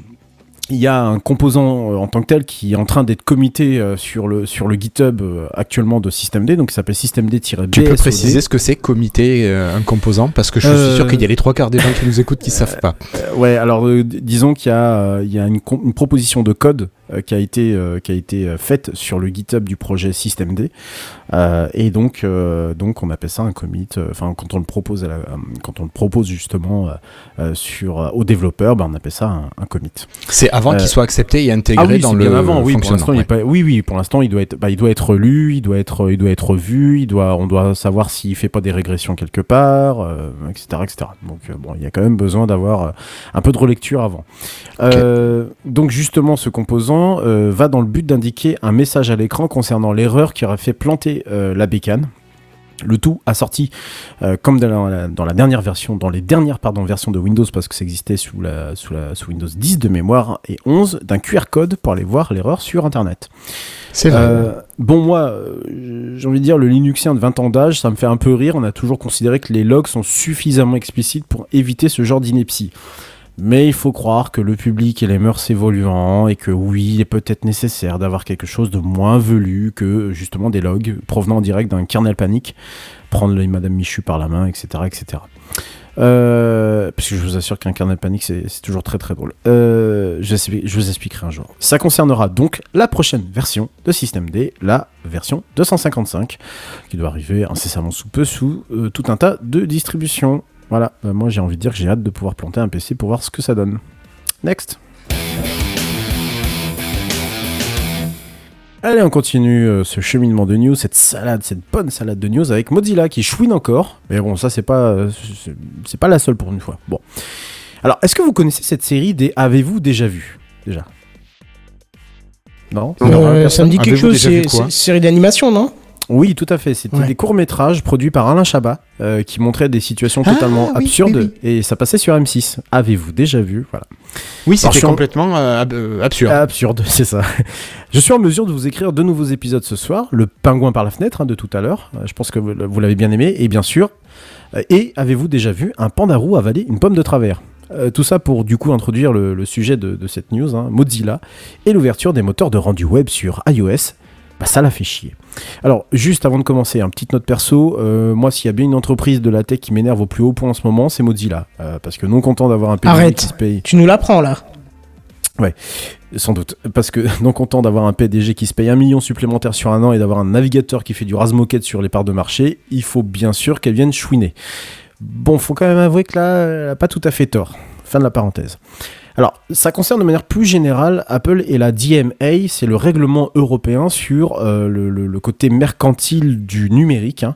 Euh, c'est même son, le pendant mercantile pardon, du DSA, le Digital Services Act. hein. on en avait déjà parlé dans TechCraft il n'y a pas si longtemps que ça. Euh, il me semble début de cette année ou fin de l'année dernière.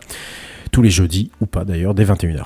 Alors, Apple avait quand même un peu du pain sur la planche parce qu'elle devait répondre sur plusieurs points pour se mettre en conformité. Sa boutique d'application, les commissions appliquées ou encore l'utilisation du NFC dans les paiements.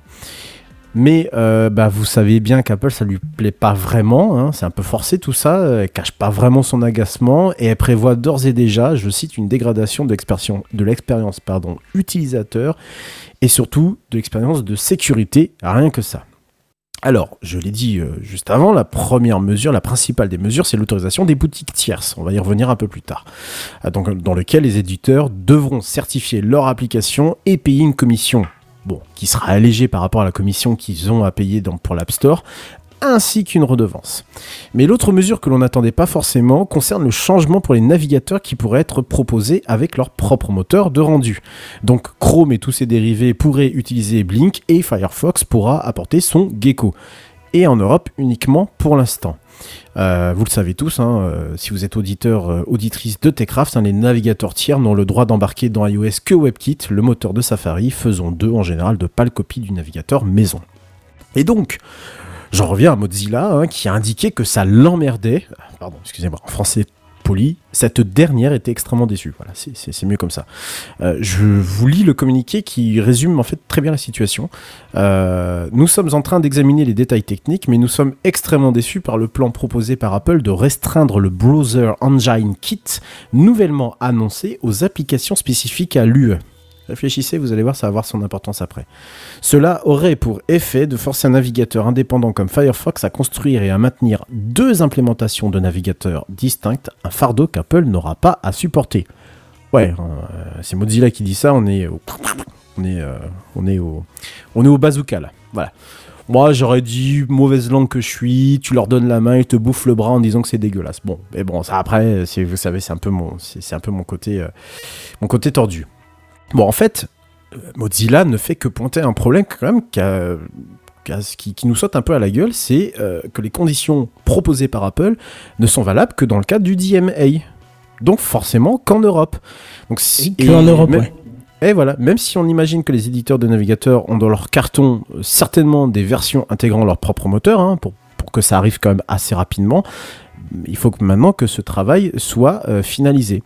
Et, euh, et, et c'est là en fait le problème, c'est que du coup, entre l'Europe qui aura donc euh, la possibilité d'avoir des navigateurs avec leur propre moteur d'intégration, leur propre moteur de rendu web, et le reste du monde, eh bien, il faudra que chaque éditeur puisse euh, pouvoir jongler entre les deux. Et là, je vais devoir rentrer un tout petit peu dans les détails concernant l'App Store, parce que vous allez voir qu'en fait les deux sont, imbriqués.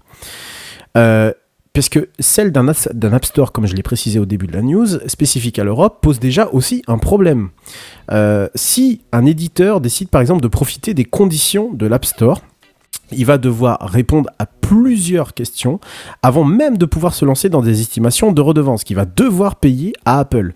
Euh, bien sûr, la principale sera de savoir s'il compte proposer des fonctions autorisées uniquement par les nouvelles conditions de, du store spécifié. Apple permet normalement de proposer une application à la fois sur l'App Store et sur les boutiques tierces. Mais dans ce cas précis, l'application, écoutez bien, doit être partout la même. Donc dans le cas de Firefox, on, imagine simplement que la distribution simple par l'App Store devrait lui convenir. Voilà, c'est la, la boutique officielle, tout le monde le sait, c'est là où on a le plus de chances de voir le navigateur, il n'y a pas de problème. Surtout quand il y a 0,0001% d'utilisateurs qui l'utilisent. Ça, c'est mon côté euh, méchant qui parle.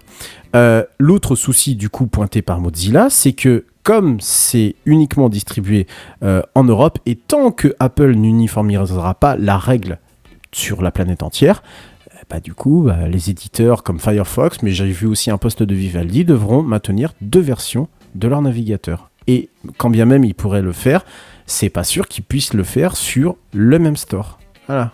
Donc vous voyez. Donc pourquoi ils, ris- rigole ils risqueraient d'être euh, résignés à mettre sur un, un App Store tiers. Quoi.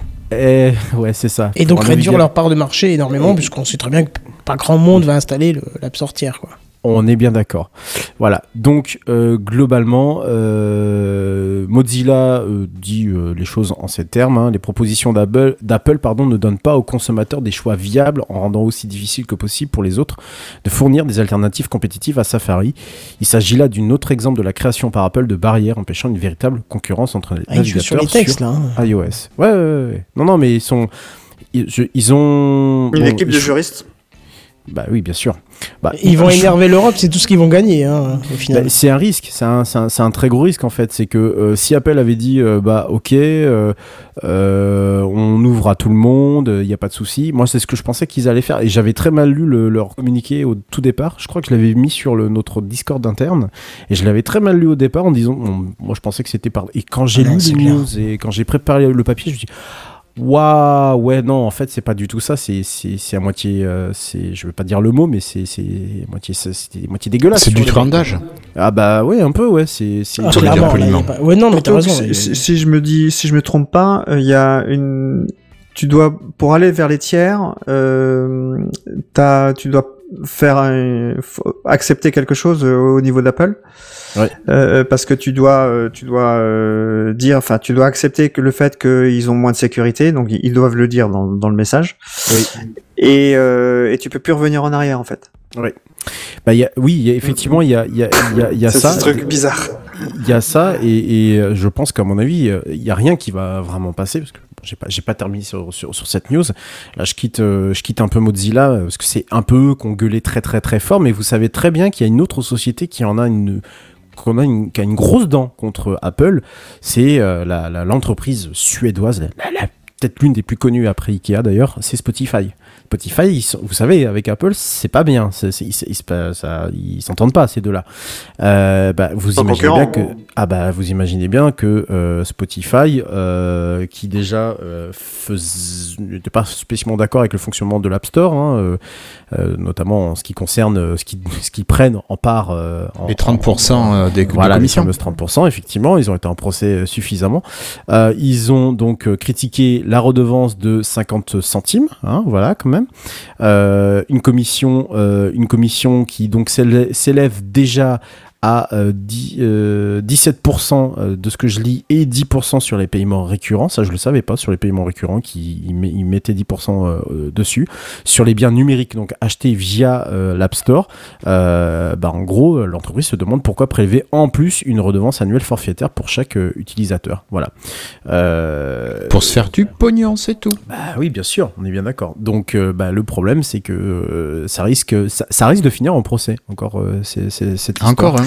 Ah, mais Voilà. vous êtes pas sûr, enfin, c'est Apple, on n'est pas surpris de, de Non, tout ça quand non, même. non, bien, bien, bien sûr que non, bien sûr, bien sûr que non. Ils gagnent de l'argent, hein. C'est, ils ils aiment l'argent. Bon, un passage, en tout cas, Spotify dit, un passage aux nouvelles conditions signifierait une explosion des, des frais, hein, puisque la société possède quand même 100 millions d'utilisateurs en Europe. Donc, euh, je vous laisse imaginer la facture très salée qu'elle devra à Apple. Euh, donc voilà, euh, on, on pense que bon, c'est, je pense que c'est une très bonne chose pour les consommateurs en Europe, mais euh, selon les règles établies par les entreprises outre-Atlantique, c'est pas tout à fait la même euh, la même chose parce que la régalade ne fait que commencer sans doute pour eux parce qu'à un moment donné, bah, soit tu te passes d'Apple, soit tu te plies à ces conditions et jusqu'à preuve du contraire, il n'y a pas grand monde qui sait qui a voulu se, se passer Là, tu pourras pas, c'est trop risqué. Exactement. Donc, on verra bien, mais euh, c'est un dossier à suivre qui est ultra, euh, je trouve, qui est, qui est ultra passionnant parce qu'on va dans les méandres. Et, euh, et que, et que bah, globalement, pour des règlements qui doivent arriver, bah, là, hein, de toute façon, c'est cette année que ça va être vraiment appliqué. voilà, Mais a ce que j'ai compris, c'est le mois prochain. Donc, Ouais, ouais, c'est c'est ça, c'est à partir du, de fin février, début mars, mais en tout cas, voilà, c'est incessamment sous peu. Next Allez, je vous fais une, deux news encore et puis je, je, je, vous lâche, on va passer sur une autre section. De l'eau euh, dans le gaz, euh, bah non, j'ai plutôt dit Dell et VMware, it's no way. N'en jetez plus, rien ne va plus entre les anciens partenaires Dell et VMware. Merci d'ailleurs Jackie euh, pour ton idée de, de, de news, puisqu'on en a parlé hier soir. Euh, je vous rappelle les faits, hein, c'est Broadcom qui a acquis fin 2021 pour la modique somme de 69 milliards de dollars de la part du géant Dell, euh, donc la, la société VMware, la célèbre société de, qui, euh, qui travaille dans la virtualisation, euh, et donc de se séparer de euh, sa filiale. Mais dans la vente hein, et dans le but de protéger ses arrières et d'assurer de rassurer ses clients, Dell avait signé avec VMware un accord commercial pour euh, distribuer ses produits et euh, services et continuer à intégrer VMware dans ses offres à des conditions avantageuses. Bon, ça c'est le truc de départ.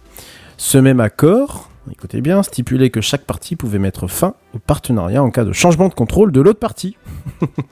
Sauf que bah, VMware étant sans doute trop désirable pour qu'une société ne décide de se l'offrir, c'est Broadcom du coup qui est venu et donc l'a acheté comme je viens de le dire tout à l'heure.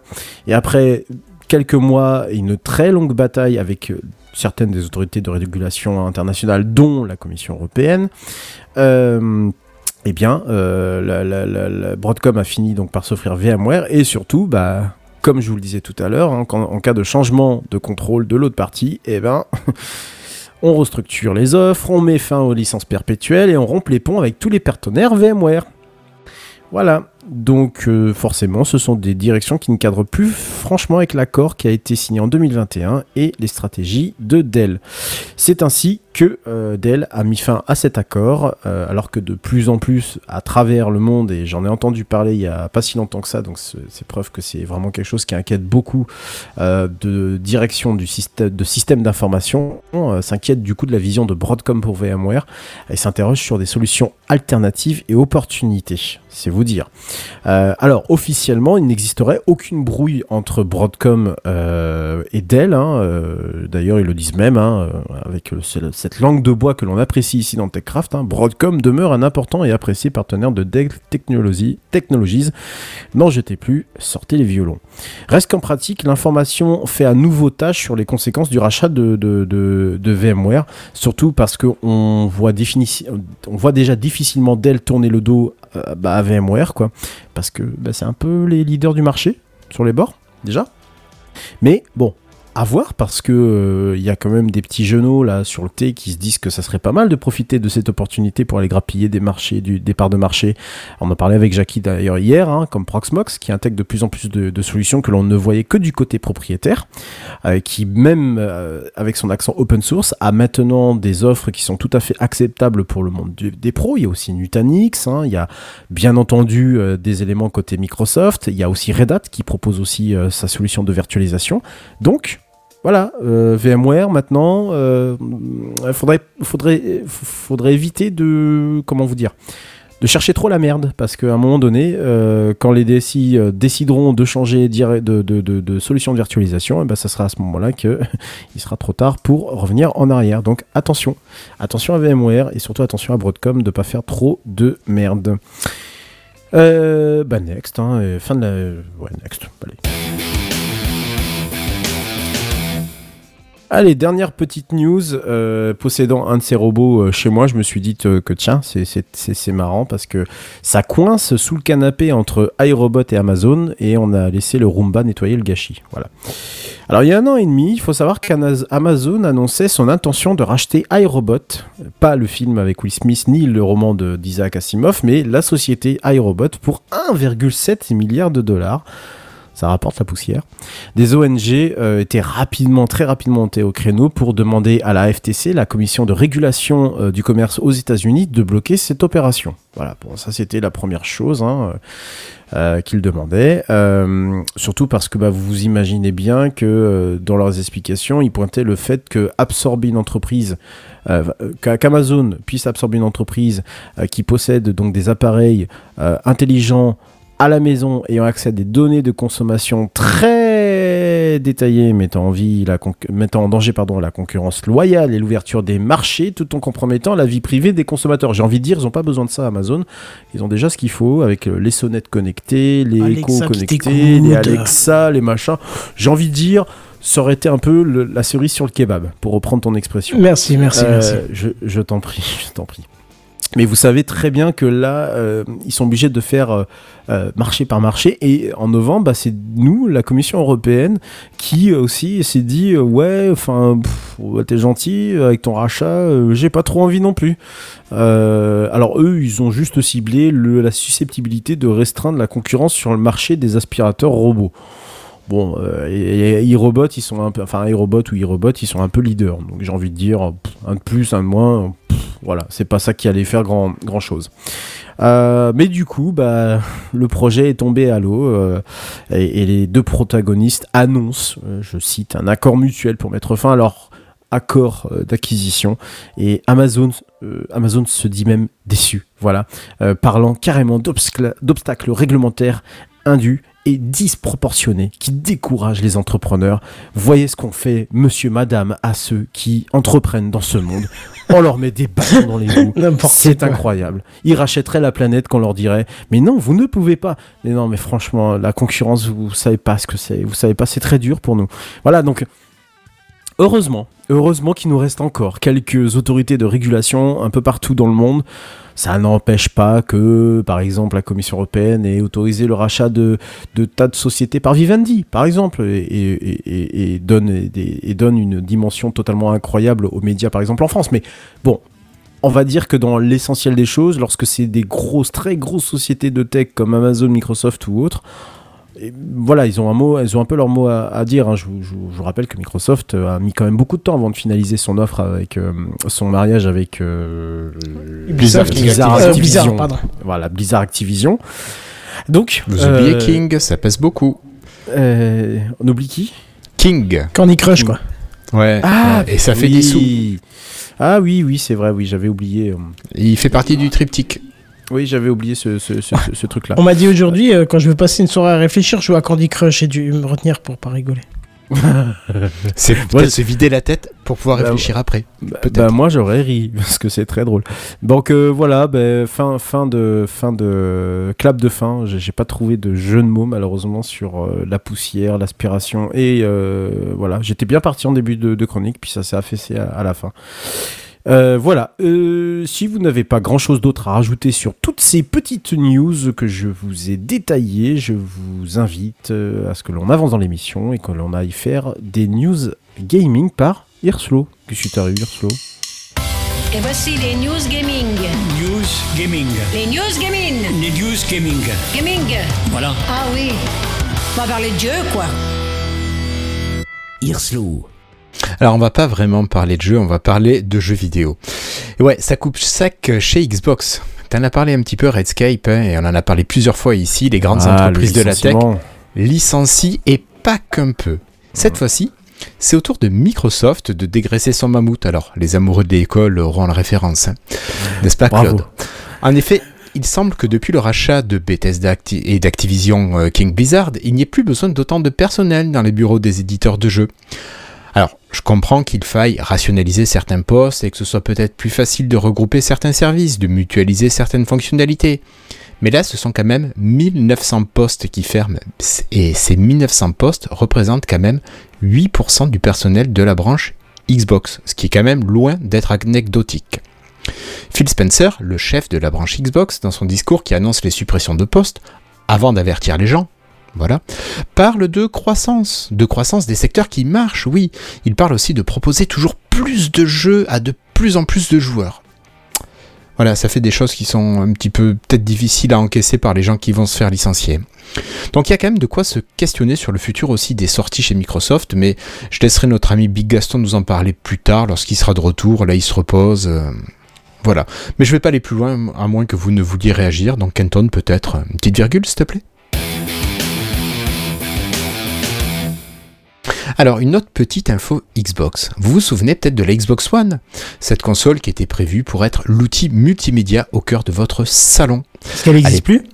Si, si, Si. si, mais il y a quand même la série X et la série S. C'est après, c'est ça? Oui. D'accord. Oui, oui. La Xbox One, tu sais, c'est celle qui avait eu une très mauvaise sortie, là, qui a fait que Xbox s'est un peu cassé la gueule parce que le- la conférence de sortie avait été complètement pourrie. Bref. Donc cette console qui, je sais plus de quand elle date, mais ça commence à, je crois que c'était 2015 par là. À l'époque, elle était dotée cette console et ma vieille Xbox One S qui marche toujours en est la preuve. Elle était dotée d'une entrée HDMI, je dis bien d'une entrée, d'une entrée antenne TV, d'une sortie télé, d'une sortie HDMI bien sûr, et aussi grâce à Kinect. Rappelez-vous de Kinect, vous pouviez même commander votre télé à la main ou à la voix. Et on était ouais en 2015 à peu près. Et vous pouvez, euh, sur votre console, lire les DVD, vos Blu-ray, vos fichiers sur votre NAS ou sur votre réseau grâce à l'UPnP. Bref, c'est une machine qui permet de contrôler toutes ces machines et surtout de les remplacer. Parce que moi, à mon salon, j'ai ma vieille euh, One S et je peux tout lire. C'est quand même super pratique. Que ce soit sur mon NAS, sur mon PC ou une bonne vieille galette. Mais il semble que ce temps soit désormais révolu. Oui, 2024, c'est l'essor de l'IA et du tout numérique. Alors je suis certainement peut-être un vieux con, mais je reste attaché au fait de disposer d'une machine qui peut physiquement lire un média optique. La fibre c'est bien, mais tu nous l'as dit Kenton, parfois ça tombe. Et oui, le câble se fait arracher, il faut le changer avant d'être remplacé, tu te retrouves coincé sans rien ou seulement ta 4G poussive. Ou pas, selon si tu habites... Enfin bon, ça dépend, euh, voilà où t'es. Alors, je lis pas très souvent mes DVD ou mes Blu-ray sur ma console, mais ça m'arrive quand même, surtout les Blu-ray. J'ai encore une collection d'une bonne trentaine de jeux Xbox en version boîte, merci Franck, qui se reconnaîtra. Et même si je n'utilise principalement que 4 à 6 jeux d'entre eux, je suis quand même bien content d'avoir accès à mes galettes et de pouvoir les mettre dans ma console pour jouer. Et si je fais cette digression, c'est que chez Xbox, on se dirige de plus en plus vers le 100% dématérialisé. Et le, dernier événement pardon, qui a eu lieu, c'est le Xbox Developer Direct. Il a annoncé que plusieurs jeux n'allaient plus sortir qu'en version dématérialisée, plus de galettes à acheter. Et cette situation va devenir de plus en plus fréquente. En même temps, la valeur de Microsoft n'a jamais été aussi haute et il y a eu plus de 3000 milliards de dollars de valorisation. Plus qu'Apple, ouais ouais, plus qu'Apple, oui oui. Donc je sais pas vous, mais j'ai du mal à me représenter ce que ça représente, 3000 milliards de dollars. Je préférerais aller sur la Lune en 120 km, mais bon, ça c'est une autre... Ah, je te remercie. Elle est belle celle-là. Euh, ça se trouve, ça fait 100 120 km, 3, 3000 milliards. Peut-être. J'ai- j'aimerais juste en avoir un, un millième. Ça me suffirait. Ouf, même pas. Un millionième, ça me suffirait. Ouais, ça carrément. suffirait, je crois. Ouais, effectivement. Allez, je vous propose de clore euh, cette partie de News Gaming et de passer la parole à Jackie avec un dossier qui va plus vite. Tu as entendu le dernier truc là Tu as vu l'iPad moi, qui est sorti la dernière fois? C'est le dossier de la semaine. C'est le dossier de la semaine. C'est le dossier de la semaine. C'est le dossier de la semaine, mes amis. Ah, ça c'est moderne. Ça, c'est moderne. Jackie. Habile transition, merci, euh, merci Aslo. Avec plaisir. Alors, comme vous êtes des auditeurs fidèles, vous savez que grâce à Picaboo, notamment, je me suis lancé euh, dans l'impression 3D en choisissant d'occasion une imprimante fiable et de qualité, à savoir une Prusa Mini Plus. Depuis l'achat, Prusa a sorti plein d'autres imprimantes plus grosses, plus chères, et je n'avais pas de mise à jour de firmware du firmware qui gère l'impression, qui c'est c'est le Marlin 2. Mais bon, je m'inquiète pas plus que ça, elle marche comme une horloge. Il se trouve que je vois beaucoup de contenu sur le firmware à la mode, à savoir le, fi- le firmware Clipper. Très très bien. récent- Ouais, plus récent, plus optimisé, plus beau, plus parfait, plus rapide. Mais pas sur, pas sur la Prusa Mini. Puis en allant par hasard sur le site de Prusa, je vois une notif qui indique que le firmware qui n'avait pas bougé depuis janvier 2023 avait livré deux nouvelles itérations avec plus de fonctionnalités que je ne comprenais pas. Que les choses soient claires, j'ai passé l'âge de chercher les derniers détails et de passer des heures à faire fonctionner un truc pas au point. Cette fois, je ne sais pas pourquoi j'ai pris le temps de lire. Il y a toujours une release note de- d'une version d'un firmware et j'ai pris un petit peu de temps de lire et d'essayer de comprendre. Alors qu'est-ce que je vois? Je vois annuler l'objet. Bon, j'ai pas encore testé, mais ce que j'ai compris, c'est qu'il s'agit d'annuler une partie de l'impression si les objets ont été nommés. En cas de raté, par exemple, vous imprimez euh, trois, trois, trois choses, vous les avez nommées toutes les trois, vous voyez qu'il y en a une qui est pas, qui est pas terrible, vous pouvez l'annuler sur l'imprimante. Et du coup, vous économisez euh, du filament. Donc c'est pratique pour éviter un échec d'impression ou de gaspiller du filament. Et du temps aussi, parce que c'est long d'imprimer. Bah, ça dépend. Euh, Instruction d'un nouveau forme de G-code binaire. Donc le G-code, c'est euh, une suite de Non, c'est positions. une auditrice de podcast, le G-Code. ah oui, Pas non, mal, bravo. euh, bien joué. Je l'avais, je l'avais pas noté. Mais oui, c'est vrai. Euh, Ah bah oui. Elle le saura. Parce que, bah, je pense qu'elle écoute, donc elle va, elle va savoir qu'elle est, qu'elle peut, être- elle peut devenir une G-code binaire. Euh, c'est d'avoir, c'est le G-code, c'est euh, une suite de caractères au format texte qui donne la commande pour l'imprimante. Donc chauffer, extruder. Donc extruder, c'est sortir du filament, déplacer la tête, etc., etc. Mais bon, comme c'est en, en- en code, enfin, en- c'est du, c'est du texte, eh ben ça prend de la place. Eh ben le G-code binaire, ben, il divise la place par la, la, la place par euh, par beaucoup beaucoup beaucoup moins. Donc euh, je, je pense que c'est x10 hein, le, le, le, le rapport. hein.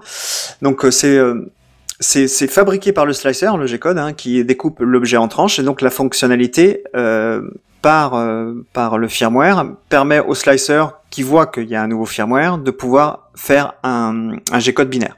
Alors, laisse-moi douter quand tu dis que ça prend moins de place. J'ai plutôt l'impression que ça prend, prend moins de mémoire sur les microcontrôleurs que moins de place, parce que le binaire Non, prend moins de mécaniquement de place que. Non, il prend moins de place. D'accord. En fait, je comprends pas comment alors, mais. En fait, si euh, si tu euh, as, euh, alors il est plus lisible du coup. Hein, il est plus lisible en clair, mais il prend moins de place. Par exemple, si tu as un fichier, enfin un fichier où tu as une impression de deux heures, par exemple, de, de, de G-code, donc ça va faire, ça va faire, je sais pas, 60 mégas à mettre sur la clé USB hein, de, de ton imprimante. Ben là, ça va faire, ça va faire 8 mégas. Alors, on a Irsla dans le chat qui nous dit 70% de réduction environ. Et je sais que c'est un amateur de l'impression 3D aussi. Je comprends pas trop comment ça marche cette réduction, faudra qu'on en reparle en plus en détail. Bon, c'est pas une grosse fonctionnalité. Hein, je, je Oui, parce qu'au final, c'est pas vraiment un problème On la place fout euh, sur les Bah imprimantes. oui, ouais. maintenant sur les sur les stockages, il y y a plus vraiment trop de problèmes. Et puis là, c'est une imprimante. Là. En l'occurrence, la mienne, c'est une petite imprimante, donc je, je peux pas imprimer euh, les- ce que tu as fait pour ton ta console, par exemple. Je peux pas l'imprimer, c'est trop gros. Faut le faire, faut le faire en plusieurs fois. Donc il y a aussi, et là, je vais aller un peu plus loin, l'augmentation de la vitesse d'impression avec l'input shaper et le pressure advance. Ce qui est annoncé est alléchant, c'est 30% plus vite pour la même qualité d'impression. Si c'est vrai, alors à ce moment-là, j'ai maintenant, une- alors que j'avais une imprimante d'occasion, bah maintenant j'ai une imprimante neuve. Et pour reprendre les, les éléments que tu as, que tu as cités, euh, je, je, je fais le, le lien avec, avec euh, Free. Là, on va voir que euh, les chiffres qui sont annoncés euh, sont même en dessous de la réalité. Alors on va creuser un peu. Un des problèmes qui peut survenir en impression 3D, euh, c'est le ghosting ou l'écho en français.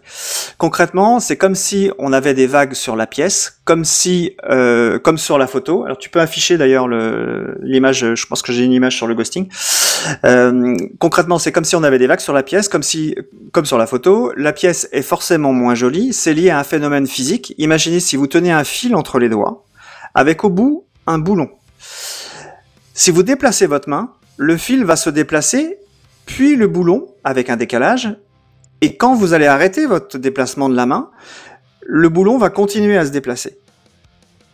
Et il va finir par s'arrêter et faire un pendule. C'est une Au histoire d'inertie, quoi, en fait. C'est une histoire d'inertie. Une tête d'impression, c'est exactement pareil. Au bout de la tête d'impression, il y a un filament qui est liquide, donc il bouge en même temps que la tête. Euh, Les mouvements de la tête peuvent créer une sorte de résonance qui forme des vagues quand le filament durcit. Jusqu'ici, les constructeurs définissaient les vitesses d'impression pour justement avoir le moins de ghosting.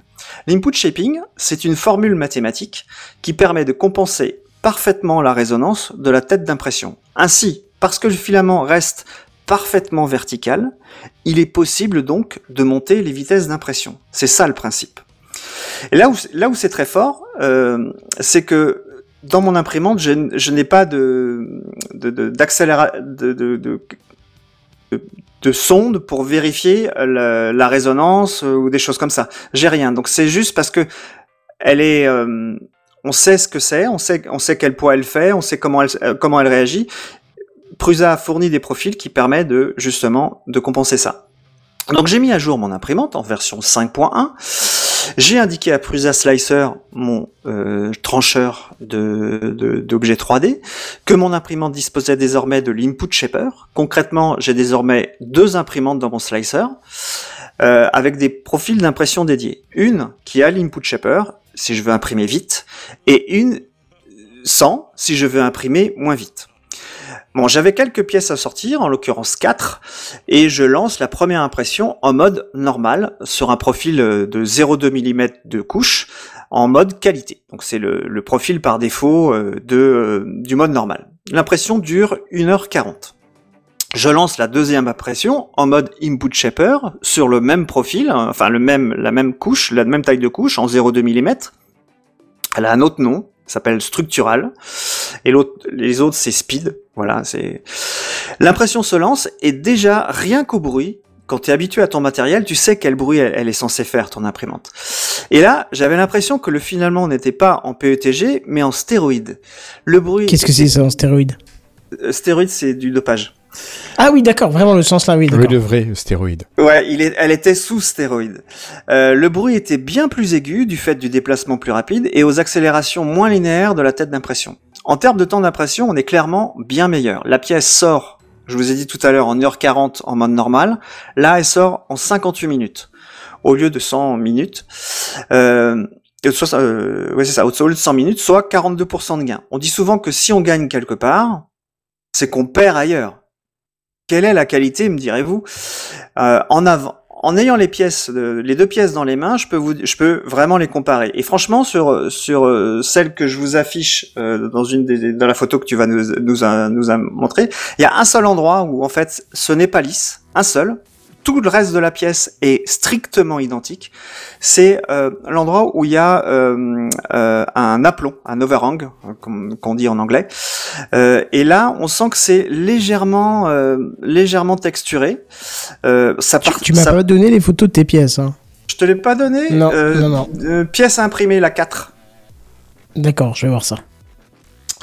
Et euh, dans cette dans cette pièce, on, on- on- à cet endroit-là, il suffit de passer un coup de lime et hop, ça disparaît. hein. c'est de nouveau lisse. Mais du coup, euh, j'ai peut-être un réglage à faire sur le Pressure Advance, mais j'ai demandé à celui qui m'avait vendu la, la pièce, qui connaît très très bien euh, le, le firmware Prusa, qui m'a dit non, il n'y a pas grand-chose à faire sur le Pressure Advance. Depuis, j'ai fait d'autres pièces, donc on voit la pièce que j'ai imprimée, et c'est à l'endroit où où, euh, où j'ai fait le rond, donc là où il y a un peu de de de- de- d'aplomb. Euh, donc euh, Partout ailleurs, euh, je vois pas la différence. Donc depuis, j'ai fait d'autres pièces qui étaient identiques euh, et strictement identiques à la pièce, euh, à la pièce en, rapide ou pas rapide. Donc si je résume, c'est pareil ou quasi pareil en qualité, et j'imprime au moins 30% plus vite. Franchement, franchement, je ne vois pas pourquoi je continuerais comme avant. Vive les poon shipping et pour le coup, c'est une sacrée avancée. Mais du coup, tu, on voit plus les vibrations. euh, Enfin, sur ta pièce, bon, la pièce que tu as imprimée là, on n'a pas, enfin, tu n'auras pas les vibrations qui se verraient même en, en vitesse normale. Mais est-ce que tu as testé sur une pièce qui provoquait des vibrations? Non, j'ai, enfin, non, j'ai pas. euh, En fait, la, la- la vibration, c'est quand tu, euh, enfin, tu. Quand tu fais un angle droit, généralement. Ouais, quand, tu as une vibration quand tu fais un angle droit et que tu imprimes trop vite par rapport à la capacité de, de, de ta pièce. Moi, les profils que j'utilise, les profils euh, normaux, enfin euh, natifs, sans, sans, sans exagérer, je ne pousse pas les, les vitesses, je, je laisse les vitesses comme Prusa me les a, me les a conseillées. Donc, de fait, je n'ai pas, euh, j'ai jamais eu de, j'ai jamais eu de ghosting. C'est quand tu pousses un petit peu trop haut ou que ton imprimante est, est a, a des profils qui sont pas euh, pas bien définis par rapport à la pièce que, aux pièces que tu fais, euh, ben tu peux avoir du ghosting. Là, en l'occurrence, bah j'en avais pas quoi. Et je, je te dis, ça va vraiment plus vite. C'est Mhm. même au point, c'est même au point où euh, avant tu pouvais euh, enlever des trucs euh, qui dépassaient, c'est des petits fils qui, qui Oui, dépassent. oui. Là, tu mets plus les doigts. Hein. Faut, faut vraiment plus. Hein. Ça va vraiment, vraiment beaucoup plus. C'est deux à trois fois plus vite euh, les accélérations sur sur l'imprimante. T'as du millimètre par seconde euh, à nous donner ou pas? Ouais, alors attends, je crois que tu l'avais dans une des... Euh, je crois sur le 3, il me semble que c'est c'est sur le 3, la photo 3, voilà. Si tu vas sur la 3, Oui. tu auras les millimètres par seconde. Alors moi je l'ai en tout petit parce que j'ai l'écran de contrôle, mais tu auras la gentillesse de nous dire? Ouais, alors euh, je l'ai ouvert. Donc euh, en, en normal, on va dire sur le, les accélérations en, sur les ponts, j'étais à 1000.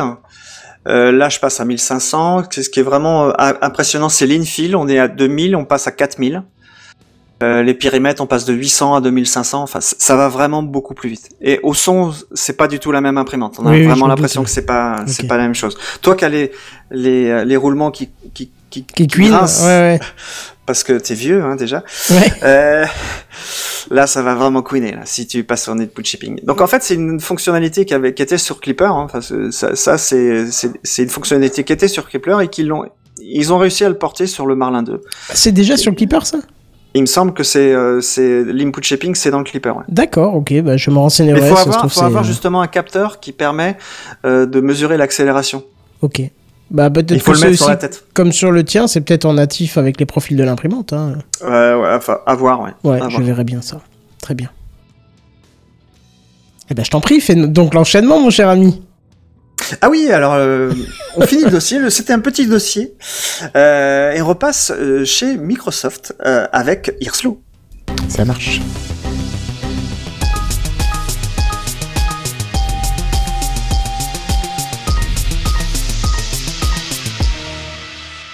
Hirslo. Et oui, ah, encore moi je vais faire mon petit tunnel Microsoft. Allez, je vais aller vite sur cette info, mais je voulais revenir sur le bilan financier de Microsoft qui vient d'être publié. Vous comprenez pourquoi Redscape a fait l'éloge de Microsoft ce soir, le carnet, le carnet de chèques a été sorti. Euh, Vous ouais, il a savez de l'argent que- maintenant. Oui. Microsoft avait annoncé J'aurais bien voulu, 1900 licenciements dans sa branche Xbox. Et bien, quelques jours plus tard, c'était la parution du bilan financier du dernier trimestre 2023. Vous savez, entre octobre et septembre 2023. Pour faire simple, Microsoft annonce 62 milliards de chiffre d'affaires, pour un bénéfice net de presque 22 milliards. L'entreprise se porte très bien, selon moi, pas de souci. Redscape a été grassement payé. en dehors de Euh, cette indécence, juste, je te coupe, oui. mais 62-22, ça fait 30%. Hein. oui, de chiffre d'affaires, ils ont quand même combien ils non, ont mais de personnel? 30%, 30% de bénéfices. Oui. Vous vous souvenez avec Apple, les 30%, tout ça? On est, on est encore dans les 30%. là. Ouais, Ouais, enfin, je pense que là, on est 30, plutôt sur le hasard. Mais, mais oui, ok. Alors, euh, vous vous souvenez que Microsoft a annoncé 1900 licenciements dans sa branche Xbox hein? Et Ouais. juste après, ils annoncent 22 milliards de bénéfices nets. Bah, Voilà. C'est comme s'il leur avait mis euh, un point dans le cul. euh, pardon, voilà, enfin on parlait de fist, mais c'est pas. Voilà, donc je comprends qu'il y ait besoin de faire certaines choses, mais il y a un moment, je trouve ça limite indécent. Bon, Ah oui, là, là très clairement, oui, ça, ça l'est. Puis surtout, en fait, d'annoncer ça au moment où tu annonces tes résultats financiers. Ça, ça c'est le timing parfait. C'est le, le- Voilà, bref, c'est comme ça. Voilà, passons. Bon, allez, dans les petits inconvénients, la vente de Xbox, les consoles, les consoles, hein, le hardware n'a progressé que de 3% de so- durant cette période des fêtes de Noël où la console est, elle était vendue en plus avec des gros rabais, 400 euros pour une série X au lieu de 550 euros habituels. Donc ça, c'est pas très bon comparé à la concurrence. Toutefois, l'arrivée d'Activision King Blizzard fait passer le groupe Microsoft devant la branche Windows et c'est une première. Oui, le groupe, euh, la branche Xbox passe devant la branche Windows. Et Mais oui, à c'est mon vrai a- que Windows en achète moins de licences. Hein.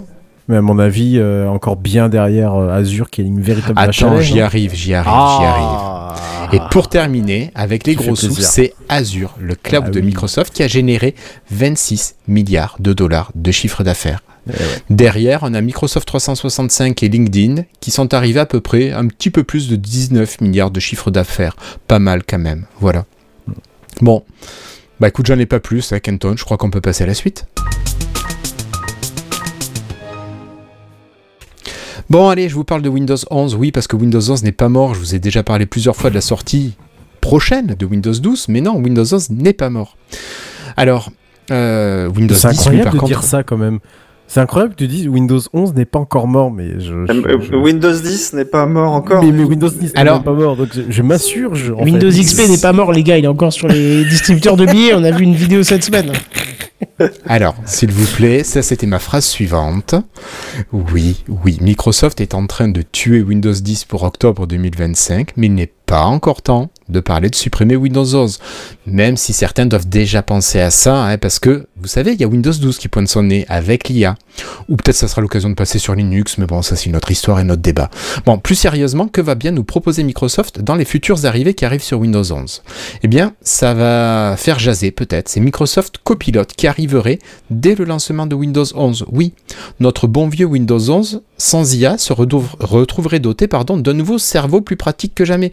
Non, je dérive et je digresse. Bon, Attends, j'ai pas Euh, compris parce que tu dis au lancement de Windows 11, mais il est Alors, lancé. il serait actif dès le lancement. Ah, de tu veux dire, Windows 12, tu veux dire moment- alors Non, non, non, au- dans au Windows moment où 11. Tu lances, Copilot tu va démarres. arriver dans ton Au lancement Windows de 11. l'OS, par- pardon, je Ah, pensais oui, au lancement commercial. J'avais le Pardon, lancement non, non, non, commercial non, en lancement tête. de l'OS. Quand Ah, tu moi démarres. aussi, j'avais compris ça, oui. Ok. Oui, oui, pardon, excusez-moi. Pour moi, c'était clair dans ma tête, mais effectivement, ça Bah, comme l'était pas. Cortana à une époque. hein. Co- ouais, mais Cortana, elle faisait que répondre à tes questions, c'est tout. euh, bon, après, euh, bref. Euh, Copilote, voilà. il va te les poser les questions. Ouais, ouais, ouais, ouais, ouais. Bon, alors, en France, nous, euh, Copilot n'a pas encore été officiellement accepté, pareil en Europe, hein, donc il faudra peut-être attendre encore un petit peu pour que ça sorte. Euh, là, ça devrait sortir sur euh, les versions Insider, mais je sais pas vous, à quoi pourrait vous servir Copilot alors j'avais prévu de le chercher un petit peu les fonctions de Copilot, mais j'ai un peu zappé de continuer tout ça. Euh, vous, vous en serviriez pourquoi de l'IA à part un petit peu automatiser certaines tâches? Je sais que Big Gaston en avait parlé pas mal, il disait qu'il avait besoin à la rigueur d'un assistant, mais pas d'une IA générative. Ah, rien. Je vois quelques petits cas au niveau du boulot, mais en perso pas quoi. Ouais, en perso, pas trop. Non, au boulot, je verrais bien, vu que je navigue entre les réseaux, les serveurs, les machins, et que souvent on m'apporte des documents à placer dans des dossiers, je dirais bien, ben, prends le contenu de la clé et balance-le dans le répertoire de un tel, tu vois, et qu'il trouve tout seul où il faut le mettre, et puis qu'il aille, euh, quitte à ce qu'il apprenne, hein, quitte à ce que je lui dise, là, ce sont les utilisateurs, euh, tu vois, enfin, tu comprends. quoi. Ouais. Mais, euh, mais oui, mais alors là, ça, ça dépasserait le cadre de Windows 11.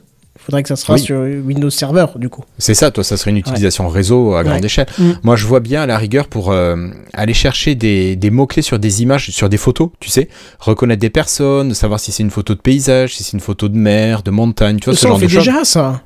Ouais, ouais, mais de le faire bien et vraiment de manière très précise. Moi, je Parce vois- que- alors si, là, tu me donnes un, un exemple qui est très très bien, c'est que j'ai fait euh, l'année dernière, du, avant que ma mère passe au Mac, on a fait du tri sur ces 60 Ouais, disques ces- durs et 2000 photos partout, euh, machin, et j'ai dû prendre un petit logiciel qui permettait de rentrer des règles, tu vois, euh, tu Ouais. tries les photos par date, tu les mets nanana, nanana.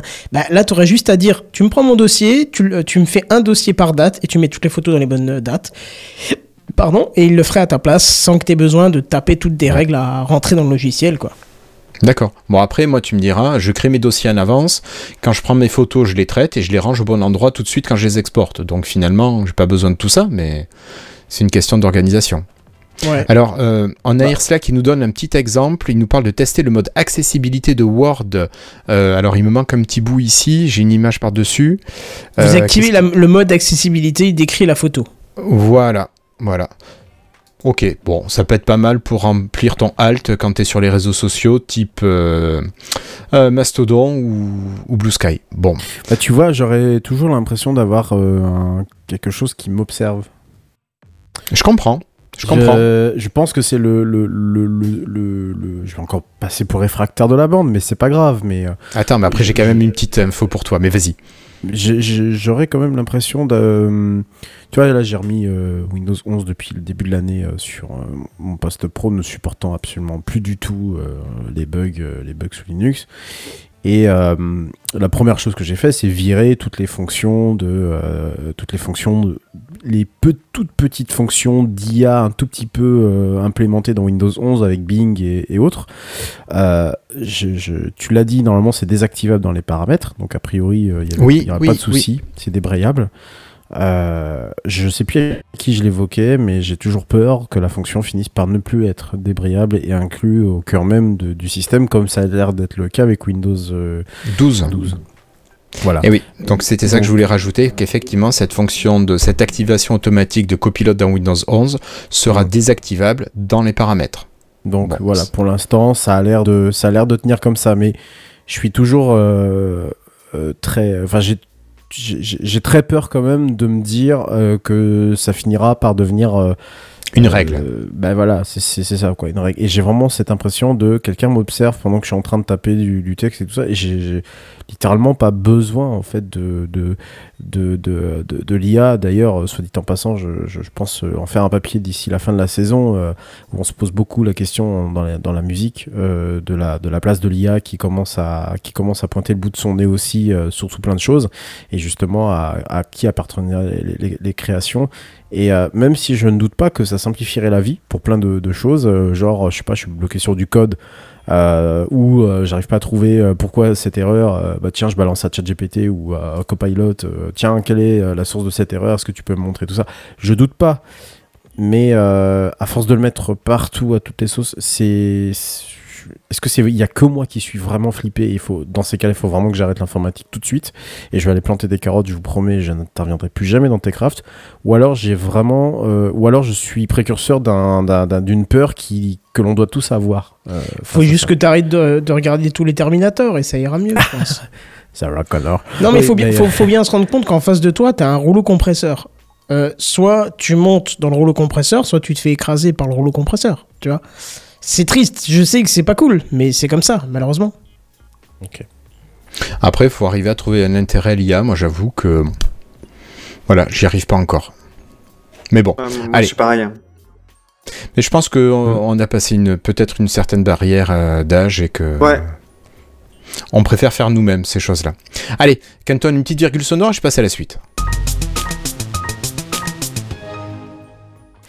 Allez, euh, vous connaissez peut-être l'USB 4 Eh bien, Non. cette nouvelle norme va être prise en charge grâce à une future mise à jour de Windows 11 encore, oui oui. Et il sera possible de faire transiter des données jusqu'à 80 gigabits par seconde. Putain, même la Freebox, elle tiendrait pas. Même la Freebox n'atteindrait pas. De quoi mettre à mal nos bons vieux disques à plateau, hein, qui vont être les facteurs limitants de nos machines. Et je pense que même pour les SSD, il faudra de la qualité super premium turbo diesel injection directe pour arriver à profiter de ces débits. N'est-ce pas, Kenton? C'est ça, ouais.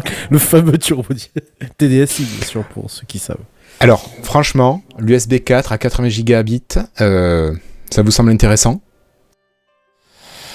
Euh, ouais, c'est comme, c'est comme les 6 gigas de free, quoi.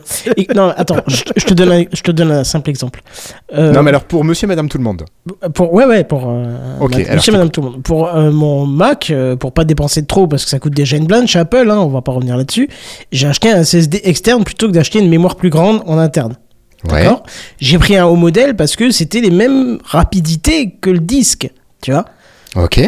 au final, je vois que je copie rarement des choses dessus, et quand je copie des choses dessus qui ont une grosse taille, je m'en bats les steaks que ça prend 5 secondes au lieu de 10 minutes. Puisque quand tu vas copier ce genre de choses, tu te barres, tu reviens après. Tu vois Donc, Ouais. est-ce que ce 80 gigabits va vraiment être intéressant? Bon. À moins que tu veuilles travailler sur, euh, sur une clé USB, euh, faire du montage 8K, 16 canaux, je sais pas quoi. euh, bon. Non, mais il faudra bien, Mais que on tu est utilises d'accord ta- faudra bien que tu utilises ta, ta nouvelle Freebox Ultra. Ouais, bah, Non, tu vois, elle est encore sérieusement. 10 fois moins, quoi. Non, mais sérieusement, je pense qu'on arrive à un moment où les évolutions techniques sur certains côtés n'apportent plus rien. Bah pour l'instant non, parce qu'on a un, on a un défaut d'utilisation. Je veux dire, pour l'instant, il n'y a rien qui nécessite un tel débit. Mais c'est ça, c'est ça. Mhm. Donc déjà, on a du 40 gigas. Si déjà ça marche à 40 gigas, je veux dire, pff, Ouais, Ça c'est va, ça, on est à c'est l'aise. ça, c'est ça. allez. Kenton, dernière petite virgule, s'il te plaît. Alors celle-là, tu vas mieux l'entendre, Kenton. Et hum, c'est une annonce sonore. Oui, sonore parce que la mise à jour qui arrive sur le canal Canary des Insiders s'appelle Voice Clarity. Ça te fait penser à quelque chose? Oui. Alors, ce Voice Clarity existe déjà sur la gamme Surface et il permet un traitement du son capté par votre micro. Donc là-dedans, il y a l'atténuation du bruit de fond, la réduction ou l'annulation de l'écho, la réduction ou l'annulation de la reverb. Ça te fait penser à ton petit plugin que tu as acheté là pendant le Black Friday? carrément, carrément. Voilà, voilà, voilà. Eh bien, euh, maintenant, tu auras tout ça nativement dans ton Windows, que tu aies du matériel Surface ou pas. Windows va être capable nativement de gérer ça pour tout ce qui est outils de communication. Alors il faut que ça respecte un certain standard, mais j'ai zappé quel était le, le standard qu'il fallait. Bon, Donc ça, je trouve ça quand même plutôt sympa par contre. Je trouve que c'est quelque chose qui pourrait être utile parce que quand tu vas appeler mamie avec ton Skype, eh ben mamie elle t'entendra comme il faut et toi tu l'entendras comme il faut, même si elle rappe ses carottes en même temps. Je, voilà. je, je trouve ça très bien parce que juste avant TechCraft, j'avais en- avant TechCraft, j'avais encore une visio où on était énormément dans la visio et euh, les sons du style Oui, alors moi j'ai un truc à vous dire et, là- et tu comprends rien parce que sûr. tous l'écho de la pièce, Ouais, c'est affreux. classique. Donc Ouais, mais c'est parce que c'est un micro dynamique. Aussi. Ça doit être ça, ouais. Je suis, tu vois, je suis le premier à dire non, si tu veux un bon son, fais les choses bien, mets les bons micros et tout. Mais pour ma- monsieur et madame tout le monde qui font de la visio, qui font décider ça, c'est très bien que ça vienne là-dedans. C'est très très bien quoi. Ouais, ouais. Donc ça, voilà, ça c'est vraiment une innovation que je trouve utile et qui pourra bénéficier à tout le monde à partir du moment où tu fais une visio avec euh, n'importe qui d'autre. Ce qui arrive ponctuellement ou régulièrement, euh, voilà, selon les personnes. Ah bah Redscape c'est bien, t'auras plus de repiste du coup. Non Et bam Allez, c'est fini. Bon, bah, écoute, euh, Je pense que tu évitable, attaqué Redscape et c'est le moment de lui laisser la parole pour qu'il te réponde. C'était la façon de lui faire une transition.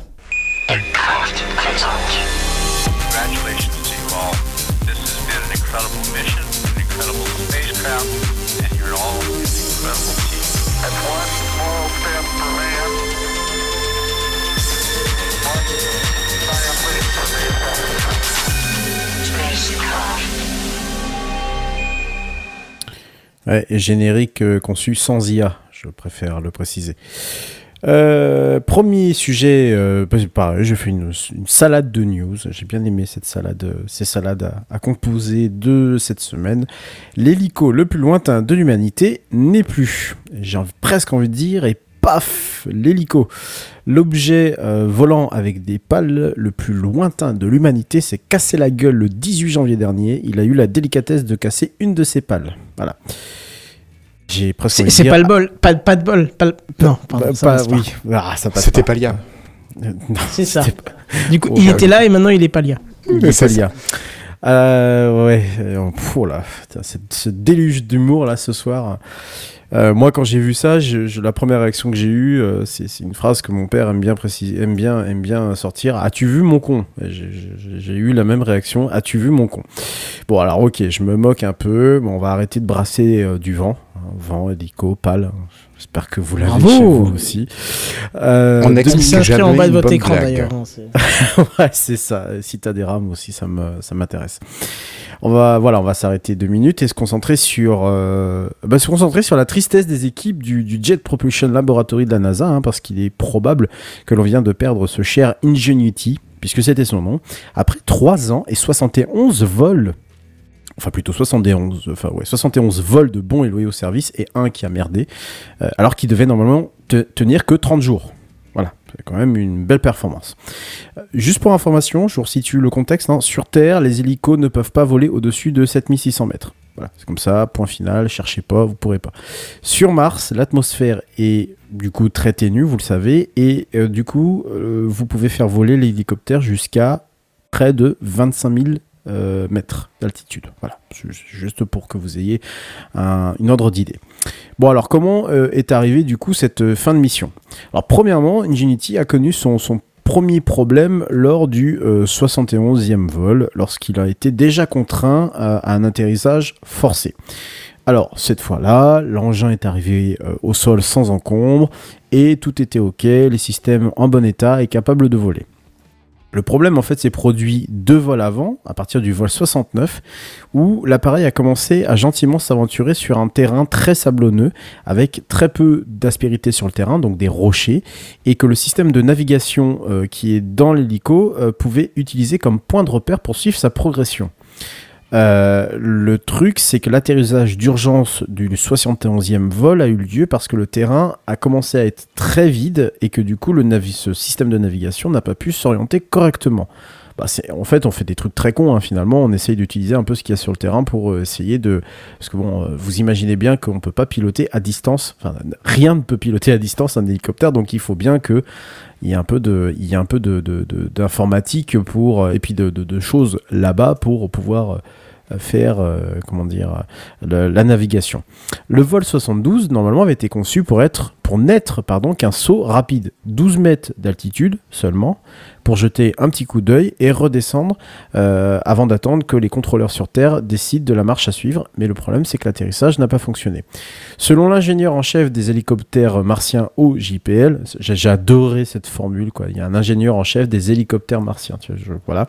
Au JPL, il est fort probable en fait que c'est que Ingenuity se soit perdu en s'approchant du sol et qu'il ait tenté de se déplacer latéralement pour trouver un autre point de repère. Le problème, c'est que lorsqu'il s'est rendu compte de son erreur, il a effectué, sans doute, parce que les conclusions sont pas encore, enfin, il n'y a pas encore de conclusion, hein, ce ne sont que des hypothèses. Il y a eu une, une manœuvre trop agressive au point du coup qu'elle a plongé une pale dans le sable, ce qui, bah, du coup, pour un hélicoptère est un peu euh, problématique. Il a voulu faire un veux dire- backflip sur Mars ou quoi Enfin, De il, a fait une tentative de suicide. Oui, c'est vrai que dit comme ça, ça fait un peu, ça fait un peu bizarre quoi. Euh, pour l'instant, euh, comme il y a, euh, y, a pas eu de, y a pas eu de données euh, relatives à l'accident, possiblement, peut-être, on, on le saura jamais véritablement.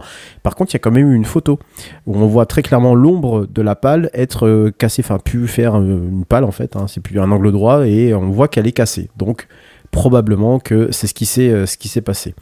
Euh, bon, pour vous dire que la mission quand même est une réussite en tout point, je l'ai dit, en 3 ans de vie, alors que ça ne devait durer que 30 jours, hein, euh, voilà, véritablement, pendant que Kenton est en train de s'amuser avec euh, les images. Je rentabilise Non, mais mon abonnement, ouais. Je Salade, vois, de, salade de, de news de l'espace. C'est mignon. J'ai failli, oui, mais j'ai failli te demander, justement, j'ai failli te demander une image parce que je trouvais pas, euh, même pour mes salades de news de tout à l'heure. j'ai- mis une pour euh, chaque news, t'avais.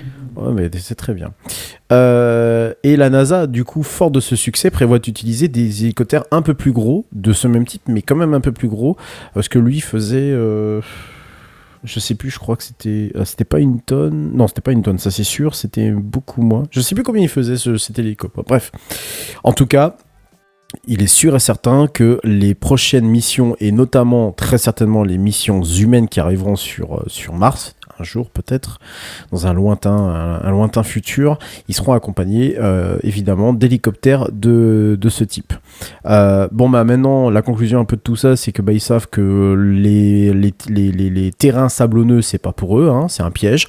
Euh, que a priori les, les futurs hélicoptères ils vont devoir les équiper de systèmes qui lorsqu'ils rencontrent des conditions justement où le sol est totalement plat ou n'a pas d'aspérité et ben il va falloir il va falloir reculer et donc euh, ne pas penser à atterrir en tout cas équiper les, les, héli- les hélicos en question de caméras euh, à plus haute résolution qui permettraient du coup de repérer des éléments plus petits et euh, pour lesquels ils, pourront naviguer.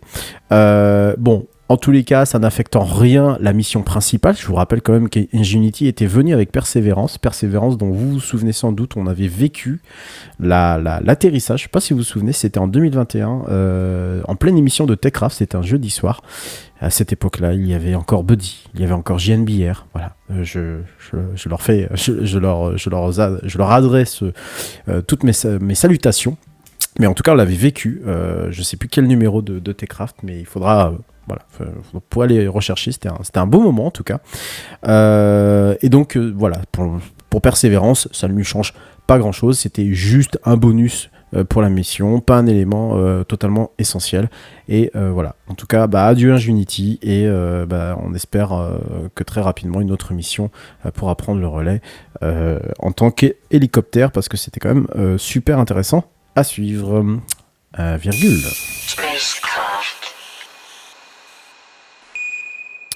Merci Arsla pour les éléments. Effectivement, 1,8 kg, c'était extrêmement léger. Euh, il Ah oui, ça fait beaucoup euh, moins qu'une tonne. Ah bah oui, oui, c'est que c'est. Parce que là, t'étais loin avec la tonne. 1 sur 1000 quoi. T'aurais pu dire il y a- 120 km, ça aurait fait pareil. Là, là, vous pouvez vous moquer. Là, il n'y a pas de souci, vous pouvez y aller. Merci Arsla, euh, toujours bon dans, dans les, dans les chiffres. Euh, et oui, il faudrait peut-être de l'IA, oui, effectivement. Euh, bah, l'IA, tiens, euh, je pourrais en en reparler parce que la, la suivante, euh, alors soit, soit fait rire, parce que aussi, si moi elle m'a fait rire aussi, un peu comme Unity et le As-tu vu mon con de tout à l'heure. Ah, le Japon. Ses traditions, son Fujiyama, ses centrales nucléaires qui fuient et ses atterrisseurs qui font des blagues. Alors quand l'exploration spatiale fait souffler le chaud et le froid, c'est Slim qui s'en charge. Alors non, il ne s'agit pas de l'énième pub pour euh, Comme j'aime, mais du nom euh, de cet engin de la JAXA, euh, l'agence spatiale japonaise qui a atterri sur la Lune le mois dernier. À la fin euh, de janvier, du coup, le 19 janvier pour être exact, l'atterrisseur a techniquement fait du Japon le cinquième pays au monde à poser une sonde sur la surface de la Lune. hein. Sachez qu'ils ne sont pas très très nombreux. Il n'y a eu que les États-Unis, la Russie, l'Inde, le Japon évidemment. Et euh, j'en oublie un autre qui est la, La Chine Exactement, la Chine, tout à fait. Euh, attention, il va falloir un peu démêler parce que je vous avoue que même moi, j'ai eu un peu la flemme d'aller écrire euh, toute une news complète parce que c'est un peu le bordel dans tous les sens. euh, voilà. Alors le SLIM, c'est le Smart Lander for Investigating Moon. En français, l'intéresseur intelligent pour enquêter sur la Lune. Voilà, déjà avec le nom, moi. ça Et en japonais. J'ai pas, j'ai pas posé la question à, à ChatGPT, la prochaine fois, promis, je, la- je lui la pose. Donc c'est posé sur la Lune le 19 janvier dernier, mais surtout, il a atterri à l'envers. Ah Voilà. Et c'est prouvé par une photo. Je vous jure que la photo, elle est à mourir de rire. Euh, tu- euh, voilà. Donc là, on, On, voit savait que le Japon, c'est à l'envers de la Terre, mais quand même, quoi. là, à ce point-là, quand même, c'est.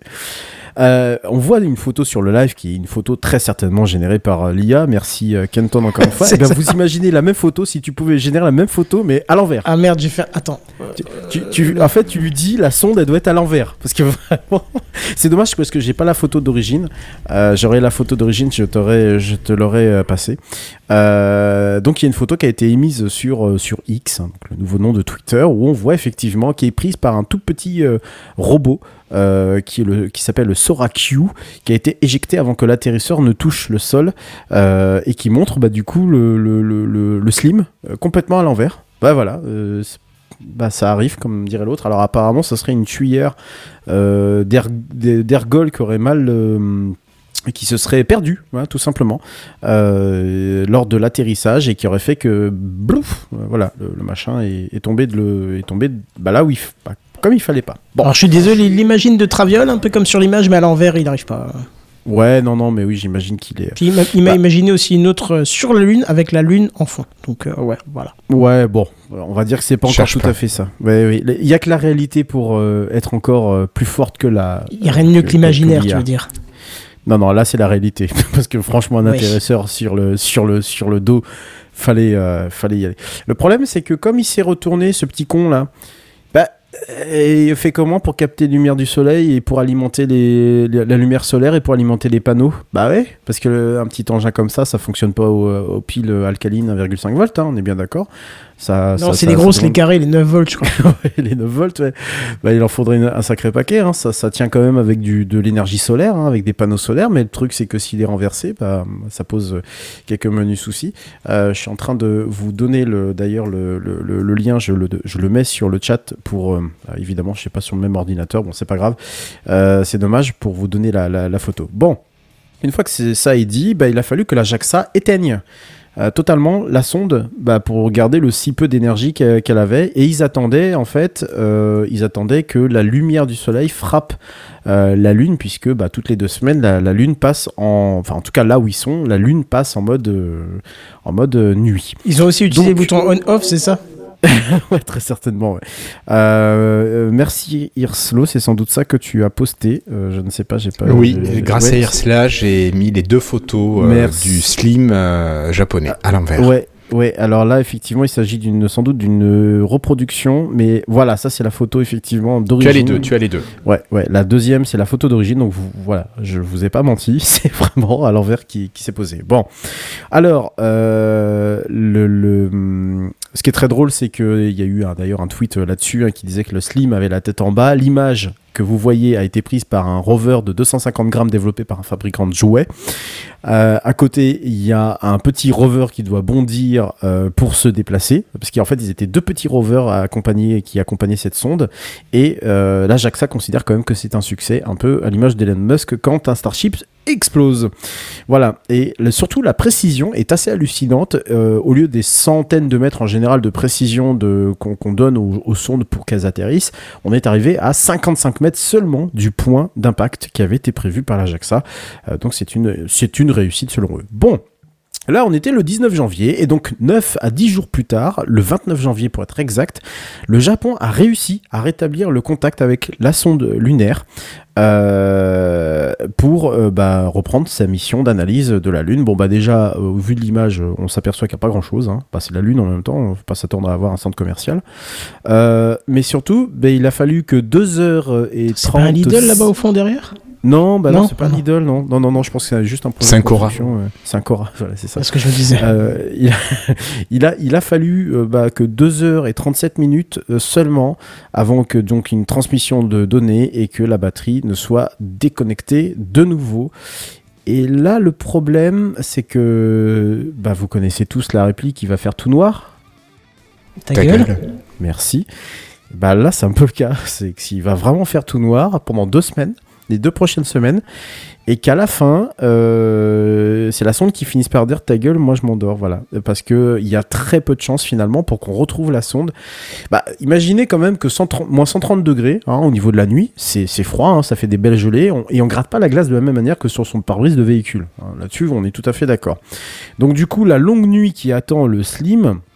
Euh, les responsables japonais euh, de la JAXA bah, espèrent juste que euh, ça ne va pas trop abîmer euh, les circuits électroniques parce que ben, bizarrement et sur- surtout je pense pour des soucis d'économie on ne pense pas à des modes de chauffage sur ce type d'engin. De toute façon, il n'y a plus d'énergie. Ils peuvent pas oui, chauffer. déjà- ah oui, bah alors tu pourrais euh, très bien concevoir un système avec une pile nucléaire. hein, ça ne c'est pas. Oui, d'accord. Il y, a- il y a rien de, il y a rien de très sorcier, de surtout toute quand tu façon, le nucléaire ou la qui NASA, fuit, quoi. ça chauffe, non? Ils ont l'habitude de ça, donc. euh, Le quoi? Le nucléaire qui fuit, ça chauffe, oui, donc exactement, l'habitude oui, de comme ça. je l'ai rappelé. Mais bien sûr, le nucléaire qui fuit, tout à fait. Euh, donc moins 130 degrés avec des systèmes qui sont pas prévus du tout pour. Si ça vous rappelle quelque chose, c'est tout à fait normal. C'était déjà le cas de Chandrayaan 3, qui est la mission indienne. Ah, c'est l'Inde. Voilà que j'ai oublié tout à l'heure. C'est la mission indienne qui s'est posée sur la Lune, euh, qui s'est dit bon, on va faire deux semaines de mission, puis euh, ciao, bonsoir. Euh, Enfin, à, plus bye bye plutôt. Et, euh, et du coup, a fini par ne plus jamais réémettre après ces deux semaines de, de- ces deux semaines après. avoir atterri sur la Lune. Bon, eh ben Slim, c'est plus ou moins la même chose, c'est que c'est pas conçu non plus pour ce genre de, choses. En plus de ça, j'allais dire le, le, le paramètre euh, insignifiant, c'est que comme elle est retournée, euh, elle n'a pas pu déjà se recharger correctement. Parce que normalement, elle aurait fait face à ces deux semaines, hein, c'était prévu pour. hein, c'est quand même le Japon, hein, c'est pas non plus. C'est pas joli rigolo. Euh, donc voilà, euh, il y a peu de chances pour que mi-février, qui est donc la date à laquelle normalement elle devrait revenir à la vie, on retrouve de nouveau cette mission, euh, lunaire qui donc fait de Japon la cinquième nation à avoir posé sur la Lune. C'est pas une grande réussite la Lune en ce moment. hein. Vous vous rappelez qu'il y a deux semaines ou trois semaines de ça, je vous ai parlé de Peregrine Mission One qui avait dû avorter son, son, son petit tour sur la Lune pour repartir sur Terre et se cracher en catastrophe. Voilà, donc c'est c'est on sait pas aller sur la Lune. J'ai l'impression, je, je sais pas ce qui se passe. Soit dit en passant, euh, chez les Russes, c'est pas mieux. Euh, parce qu'il y a eu Luna 25, j'en ai pas parlé, mais que c'est pareil pour eux, ils se sont carrément euh, écrasés. Voilà, ils se sont écrasés, euh, tout simplement. La, la- la Russie aussi, ils aiment bien euh, cracher sur Terre, euh, sur la Lune. C'était quand même Sur la Terre aussi. Aussi, sur Terre, effectivement, diront les, les plus mauvaises langues. Merci Jackie pour cette analyse géopolitique de haute volée. Et euh, oui, effectivement, euh, effe- effectivement, pour une première mission lunaire depuis, euh, depuis celle de 1976, et donc précisément la, Luna 24, un truc comme ça, bah, a priori, ça réussit toujours pas. Donc, wait and see, à voir dans deux semaines. Et puis, bah, nous, je pense qu'on a trop peur de se ridiculiser pour en envoyer une sur la Lune et sans doute aussi faire le même type de conneries. Il y a ceux qui font rien, qui euh, n'ont rien à se reprocher. Je pense que c'est une autre phrase, mais que je l'ai adaptée pour moi. Allez, euh, 23h04 minutes, et bah, c'est l'heure de l'initiative de la semaine.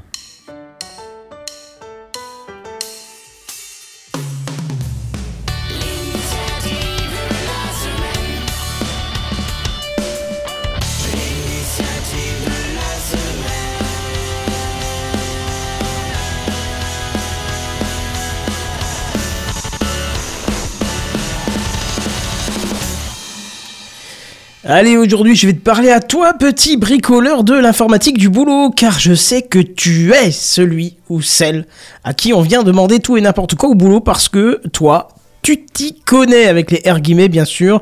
Et en un mot, hein, le tu t'y connais, sinon c'est pas drôle. Surtout quand il faut faire une affiche euh, entre, je refais les R guillemets sur Word, hein, une affiche sur Word, les vrais savent, euh, pour annoncer le barbecue entre collègues du vendredi soir. Enfin, quoique en ce moment c'est plutôt En la raclette, mais peu importe. Pardon En, en word art En Word Art, effectivement. Magnifique. Mais c'est aussi toi qu'on vient chercher pour faire un post sur Instagram pour annoncer en story les portes ouvertes de la boîte. Vous sentez le vécu vi- via l'intro Ouais, à peine. Et tu sais, tu as beau demander 50 fois une licence After Effects pour faire bien les choses, on a beau te dire 50 fois que ça vient, tu vois toujours pas le premier numéro de ta licence tant attendue. Bon, je vous rassure, j'ai ma licence After Effects, mais vous allez comprendre pourquoi je vous en parle. Par contre, on ne te loupe pas, on vient te demander toutes les deux heures. Alors, t'as fait le post sur Insta T'as fait le post sur Insta? Il y a des likes Il y a des likes? Moi, j'ai la petite solution pour vous, euh, enfin pour toi, oui, toi qui veux faire des petites animations sans trop te casser la tête et surtout ne pas te servir du fameux PowerPoint. Parce que oui, tous les gens au placés dans une boîte prononcent PowerPoint, Mmh, je sais pas d'où ça vient. Je sais pas d'où ça vient, sûrement un petit tips qu'on leur a filé entre réunions pro, je sais pas. Bref, tu veux faire de l'animation simple? Il y a Fable.app, un site accessible via n'importe quel navigateur qui propose un service de compositing relativement simple à prendre en main euh, à la After Effects, mais très simple, et qui permet de faire des choses plutôt complexes. C'est ça qui est intéressant. C'est gratuit quand vous l'utilisez tout seul, c'est-à-dire sans collaboration avec un collègue, et c'est en nombre de production illimité, et c'est vraiment sympa. Par contre, si vous, voulez si vous souhaitez travailler à plusieurs sur le même projet, il faudra passer à la caisse, qui me semble plutôt logique vu la qualité du service qui est fourni. Alors, comme, comme tout logiciel de compositing, vous avez accès à des outils. Alors, attends, je corrige. Compositing, maintenant on appelle ça du euh, di- euh, motion design pour certains, ceux qui aiment bien. Ah, pardon. oui, ceux qui aiment bien faire de la branlette intellectuelle. Et ça reste du compositing. Alors, qu'est-ce qu'on trouve là-dedans? On trouve les outils comme la plume, euh, la- les formes, le texte, le pathfinding, les masques, les groupes, les composants, les opérations booléennes et même un générateur de particules. Parce que Pas d'IA? Il n'y a pas d'IA pour l'instant, mais non, mais je te rappelle quand même que ça, se tra- que ça, tra- ça, ça tourne dans un navigateur, un générateur de par- Ouais, ouais. particules, ça consomme quand même. Alors bien sûr, tout se gère à coup de- d'images clés et de timeline, euh, et c'est vraiment très complet.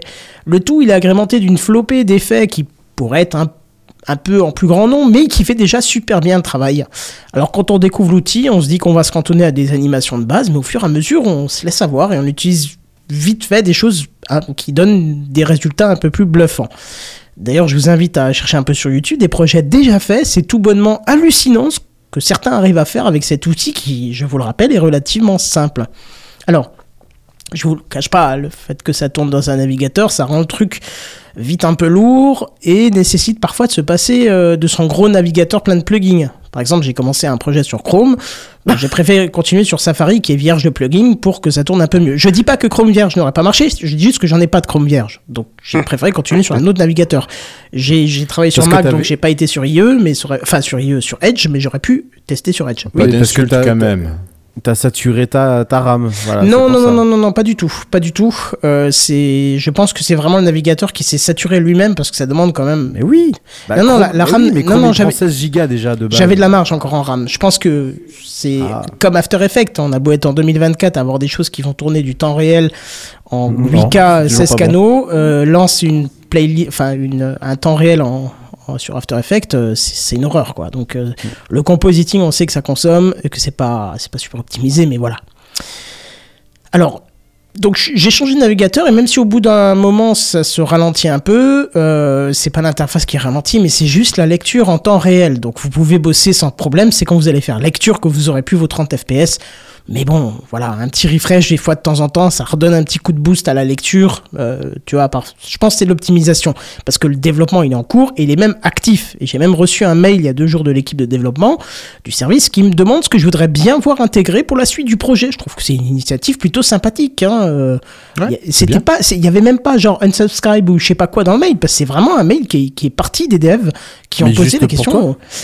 Je pense que d'autres l'ont reçu aussi parce qu'il n'y avait pas mon nom dedans, tu Ouais. vois. Mais c'était pas, ça avait pas la tournure d'un truc commercial en disant on vous propulse une mise à jour. Que vous Non, non, c'était c'était vraiment un truc. T'avais l'impression que c'était écrit par quelqu'un. Je trouvais vraiment très perso comme mail, tu vois. Euh, Je l'ai pas sous le nez, mais c'était c'était pas pompeux quoi.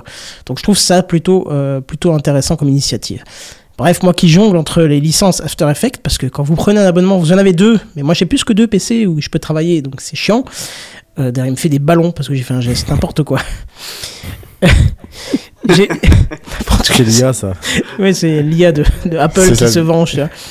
Bon, j'ai fait toute la com euh, réseaux sociaux pour nos portes ouvertes euh, dessus et franchement, ça passe crème. On peut facilement animer les choses, le résultat est vraiment sympa. euh, Non, mais est-ce que t'as eu des likes? Ah oui, oui, oui. Euh, oui, des caisses et des caisses. hein. Bref, ça, se- ça se passe sur fable.app. N'hésitez pas à aller jouer avec et me faire un petit retour si vous en avez le besoin. Ouais. C'est intéressant. Ouais, ouais, pour les animations simples, on en a souvent besoin, ça peut être intéressant. Ah, à, à savoir aussi que j'ai, pour ma, vous savez, je vous l'ai répété, je vous le répète encore, je fais du, du Twitch la semaine euh, tout seul sur ma chaîne Kenton Prod, et j'ai refait toute une euh, transition euh, sur mon logo Kenton Prod qui je trouve n'est pas dégueulasse et qui a été fait là-dessus en une dizaine, vingtaine de minutes, pas plus, et je pense que j'aurais mis un peu plus de temps sur After. Tu Comment l'as mis, tu l'as mis, tu l'as mis euh, quand je suis passé l'autre soir euh, c'est entre deux transitions de scène, donc il a fallu que je, Ah il oui, aurait fallu que je change de scène, mais euh, Ouais, je change pas beaucoup, quoi. Je l'ai juste mis en transition je de scène. m'en doute, oui. Voilà, c'était l'initiative. Il reste encore un petit coup de gueule à faire. Et c'est pas Redscape, non, même si on pourrait le croire. Mais c'est Jackie.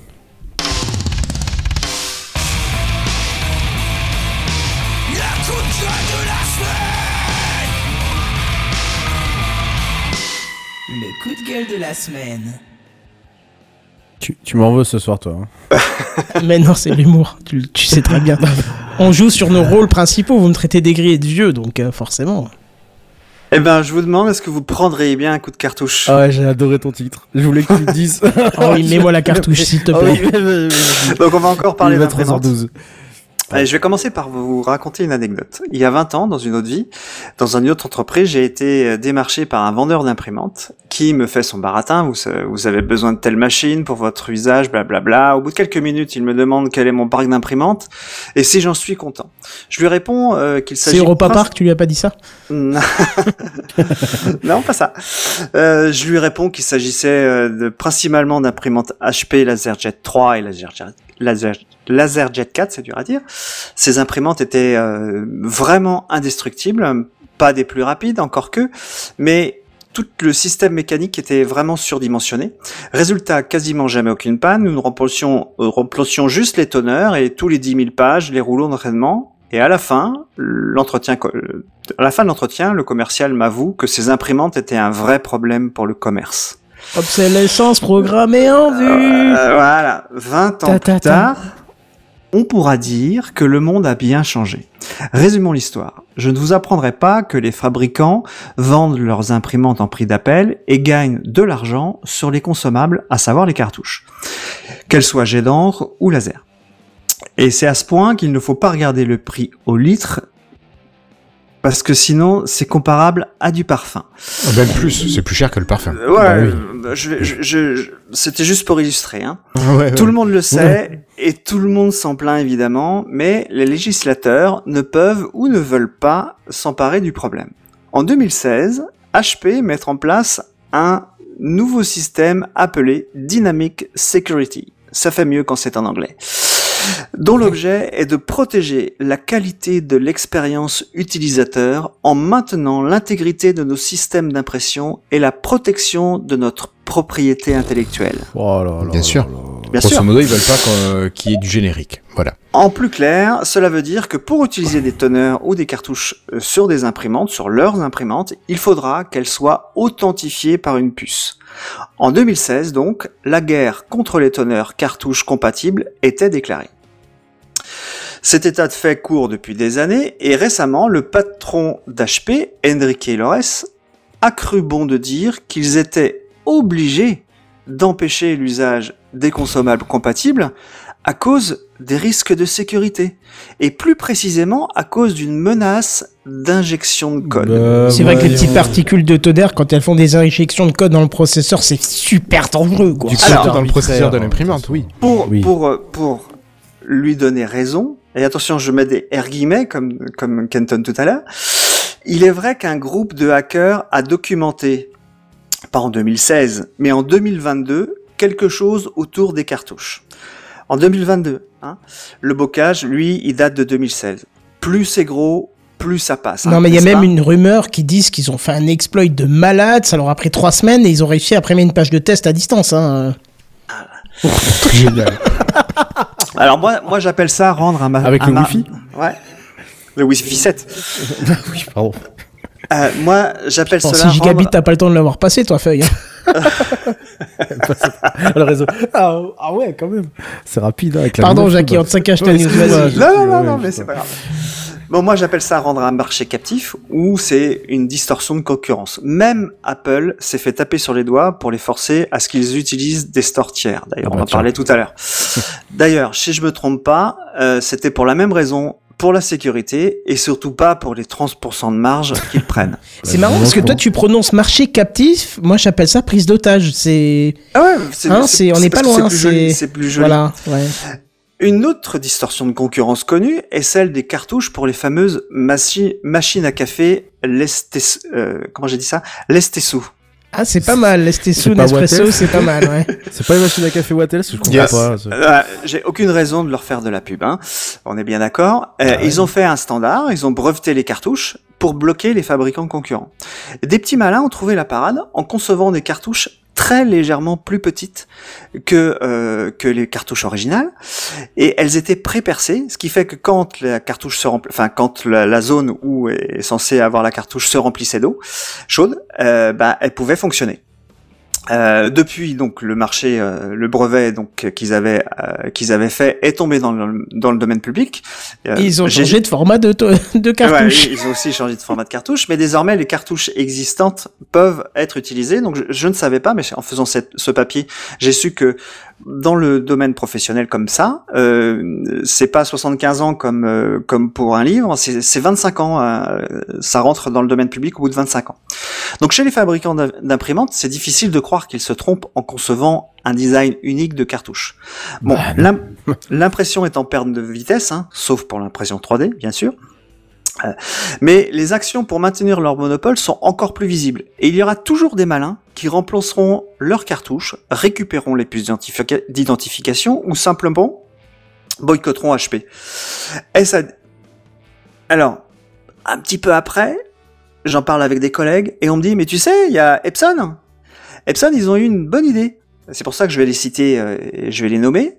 Ils proposent des imprimantes sans cartouche mais avec des réservoirs qu'on remplit avec des bouteilles d'encre, pas nommées, n'importe quelle encre euh, permet de le faire. Donc Epson en propose à la vente évidemment, mais s'il y a un marché, c'est qu'il y aura des alternatives. Donc moi j'espère vraiment que cette innovation se généralisera et sera achetée massivement pour contrer l'obsolescence programmée des imprimantes. Tu sais, j'ai eu le, le cas avec euh, Browser euh, qui m'a fait vachement marrer parce que Browser a réussi pendant le, le Covid à faire une opération qui est assez complexe, que je n'ai pas le temps d'expliquer ici, pour rendre le marché des génériques euh, plutôt inaccessible. C'est-à-dire qu'ils ont, c'est trop long à expliquer et j'ai même plus les, les détails, mais en gros, le générique n'arrivait plus à suivre pour livrer dans les entreprises alors que eux pouvaient continuer à livrer. D'accord? Ce qui fait que j'ai été euh, contraint à repasser sur du browser original pour les tonnerres d'imprimante qu'on a. On a que du browser parce que ça marche très bien et que c'est pas très très cher. Sauf que maintenant, j'ai toute une, euh, toute une flotte de tonnerres qui arrivent. Et que comme c'est du recyclé, il y a un bitonio à tourner qui indique en fait quand c'est vide ou plein. Et c'est protégé par une vis, protégé par un capot et tout. Et j'ai tout un lot euh, depuis des mois et des mois qui arrive. Et en gros qui ne fonctionne pas. Je suis obligé de les renvoyer. Et c'est au point où même le fournisseur m'a renvoyé tout un carton avec en mettant une note dessus. Oui, il faut ouvrir le tournevis, machin, défaire le truc et tout quoi. Bien sûr, je leur ai répondu quand j'achète une voiture, j'ai pas installé le moteur dedans ni à défaire une protection, donc vous vous démerdez, vous me filez des tonnerres qui marchent. Mais tu vois que même les, les, les, les constructeurs ont du mal à fournir des choses qui fonctionnent dans leur propre imprimante, tu vois. C'est complètement hallucinant, hein, on est d'accord. hein. Je te, je te demande juste de- d'afficher l'imprimante pour, pour faire de la pub. Euh, Oui, alors attends, attends, attends. Enfin, c'est pas qu'est-ce pour faire que- de la pub, c'est la deuxième, c'est Oui, voilà. réservoir. Ouais, je l'avais déjà préparé, et voilà. Oui, donc effectivement, ouais. Donc en fait, je y a- on, on le voit sur la photo, mais il y a, il y a vraiment, euh, il y a vraiment des réservoirs et en, je remplis, enfin comme, euh, comme euh, alors, euh, c'est ta c'est pour- seringue que tu remplis dans ton réservoir et tu Ouais. vides ta seringue dans le réservoir. Je crois Mm. qu'il est rempli de mousse, le réservoir, pour, euh, pour garder l'encre. Ouais. Je, je suppose que du coup, le prix de l'imprimante n'est pas en prix d'appel, il est plus cher. Non, non, non, non, non. Non. Elle a- c'est c'est une imprimante grand public. hein. D'accord. Euh, non, t'es sur les workforce là. Ouais, mais c'est pas. euh, T'es Ouais, sur la fin de, Non, mais sur la fin des gammes grand public, t'es sur l'entrée de gamme professionnelle. Là, là, oui, effectivement. Mais c'est c'est des- c'est une imprimante que moi je pourrais acheter parce que tu vois, moi j'ai j'ai une Samsung qu'ils ont ils ont arrêté depuis et qui ont été rachetées par HP. Euh, j'ai eu des problèmes avec des cartouches euh, génériques. Euh, quand elles tomberont en panne, euh, c'est le même genre de gamme que j'achète. Hein. Pour moi. hein. Bah écoute, ouais. Moi j'ai une Epson, tu vois, j'ai une Workforce qui a cartouche et qui est pas réservoir. Ça imprime mal. C'est. Oui, bon, bref. Enfin, je pense qu'il n'y a pas de, il y a pas de fabricant qui soit super top. J'avais du Canon, j'étais content de la qualité, sauf que quand t'as ton imprimante en carafe, tu peux même plus scanner quand t'as un combi, ce qui est quand même très bête. Ouais. Surtout quand t'as un combi qui fait du recto verso et que tu l'as acheté pour ça. Hum. C'est quand même hyper contraignant. Mais bon, voilà. Ouais, ils se marchent sur la tête un petit peu les imprimeurs hein, en ce moment, on va pas se le cacher. Ouais, le marché est pas Ouais. porteur, mais, mais ils continuent à faire des conneries donc. euh. Bah oui, bah écoute, c'est comme ça, hein, en même temps j'ai envie de vous dire. Bon bref, en tout cas, on a fait une bonne émission, on a encore dépassé les limites du tolérable, mais c'est pas grave, ça vous en fait un peu plus. Ma bonne dame, j'en ai un peu plus, je vous le mets quand même, hein, on Ouais. sait ce qu'on va se dire. Allez, c'est cadeau. C'est ça. 18. C'est ça, c'est ça. Mais bon, comme on n'est pas... Oui, en plus, si je diffuse le générique d'entrée, ça n'a rien à voir, c'est le générique Ah de non, sortie qu'il faut quand même penser à publier. Sinon on repart, pour- on repart pour deux heures hein. C'est ça, oui, mais non, mais tu vois, moi, une semaine de congé en plus, et ça y est, je sais plus quelles sont les touches à appuyer, tu vois. Oui, c'est ça. C'est incroyable. hein. Et pourtant, tu fais ça depuis 10 ans, plus de 10 ans. C'est c'est fou. hein. Oui, 430 épisodes, et je suis encore capable de me tromper dans les génériques. Bah, voilà, euh, c'est ça. hein. Il y a eu moins de bugs que certains jours. Oui, Ouais. c'est vrai, c'est vrai. Et je suis relativement Ouais, content du résultat du micro. Je commence un peu à maîtriser euh, la distance, le Ah, je niveau, le trouve machin. que. Ouais, ça a pas saturé, je trouve. ouais. Ouais, un point et demi. Un point et demi. Ah bah écoute, c'est super. Bon bref, en tout cas, n'hésitez pas à nous faire aussi votre retour de la qualité de son. hein, c'est essentiel pour nous, vous le savez. Techcraft, c'est ça. On essaye d'avoir le meilleur son possible pour que vous nous écoutiez en voiture, euh, chez vous dans l'appart, au casque, au machin. On sait que c'est un petit peu compressé et que dans le casque, ça peut être fatigant au bout de deux heures, mais le but, c'est quand même que vous puissiez nous écouter un peu partout. Et Avec de la reprise dans le casque. C'est le ça. micro, bien sûr. c'est ça. Mais comme tu vas acheter aussi un, un Shure machin, t'auras moins de reprise puisque c'est du dynamique, on est bien d'accord, n'est-ce pas? Bien sûr. Tout Voilà. à fait. Donc Il faites des dons sur redscape.fr. C'est Rex- ça. euh, non, rescapefactory.com. Voilà, c'est ça. Merci Et, comme ça, il pourra s'acheter son, son micro. Bref, allez, nous, on se retrouve la semaine prochaine. euh, a priori, si ça se confirme, on devrait avoir deux beaux invités. euh, donc, ça va être euh, très sympathique. Et à vous, mes chers collègues, je vous en parle tout de suite après le générique. Mais pour ceux qui veulent euh, en savoir plus, il faudra venir la semaine prochaine. Mais en attendant, à plus. Bye bye. Ciao tout le monde. Bye bye. Ciao. Ciao.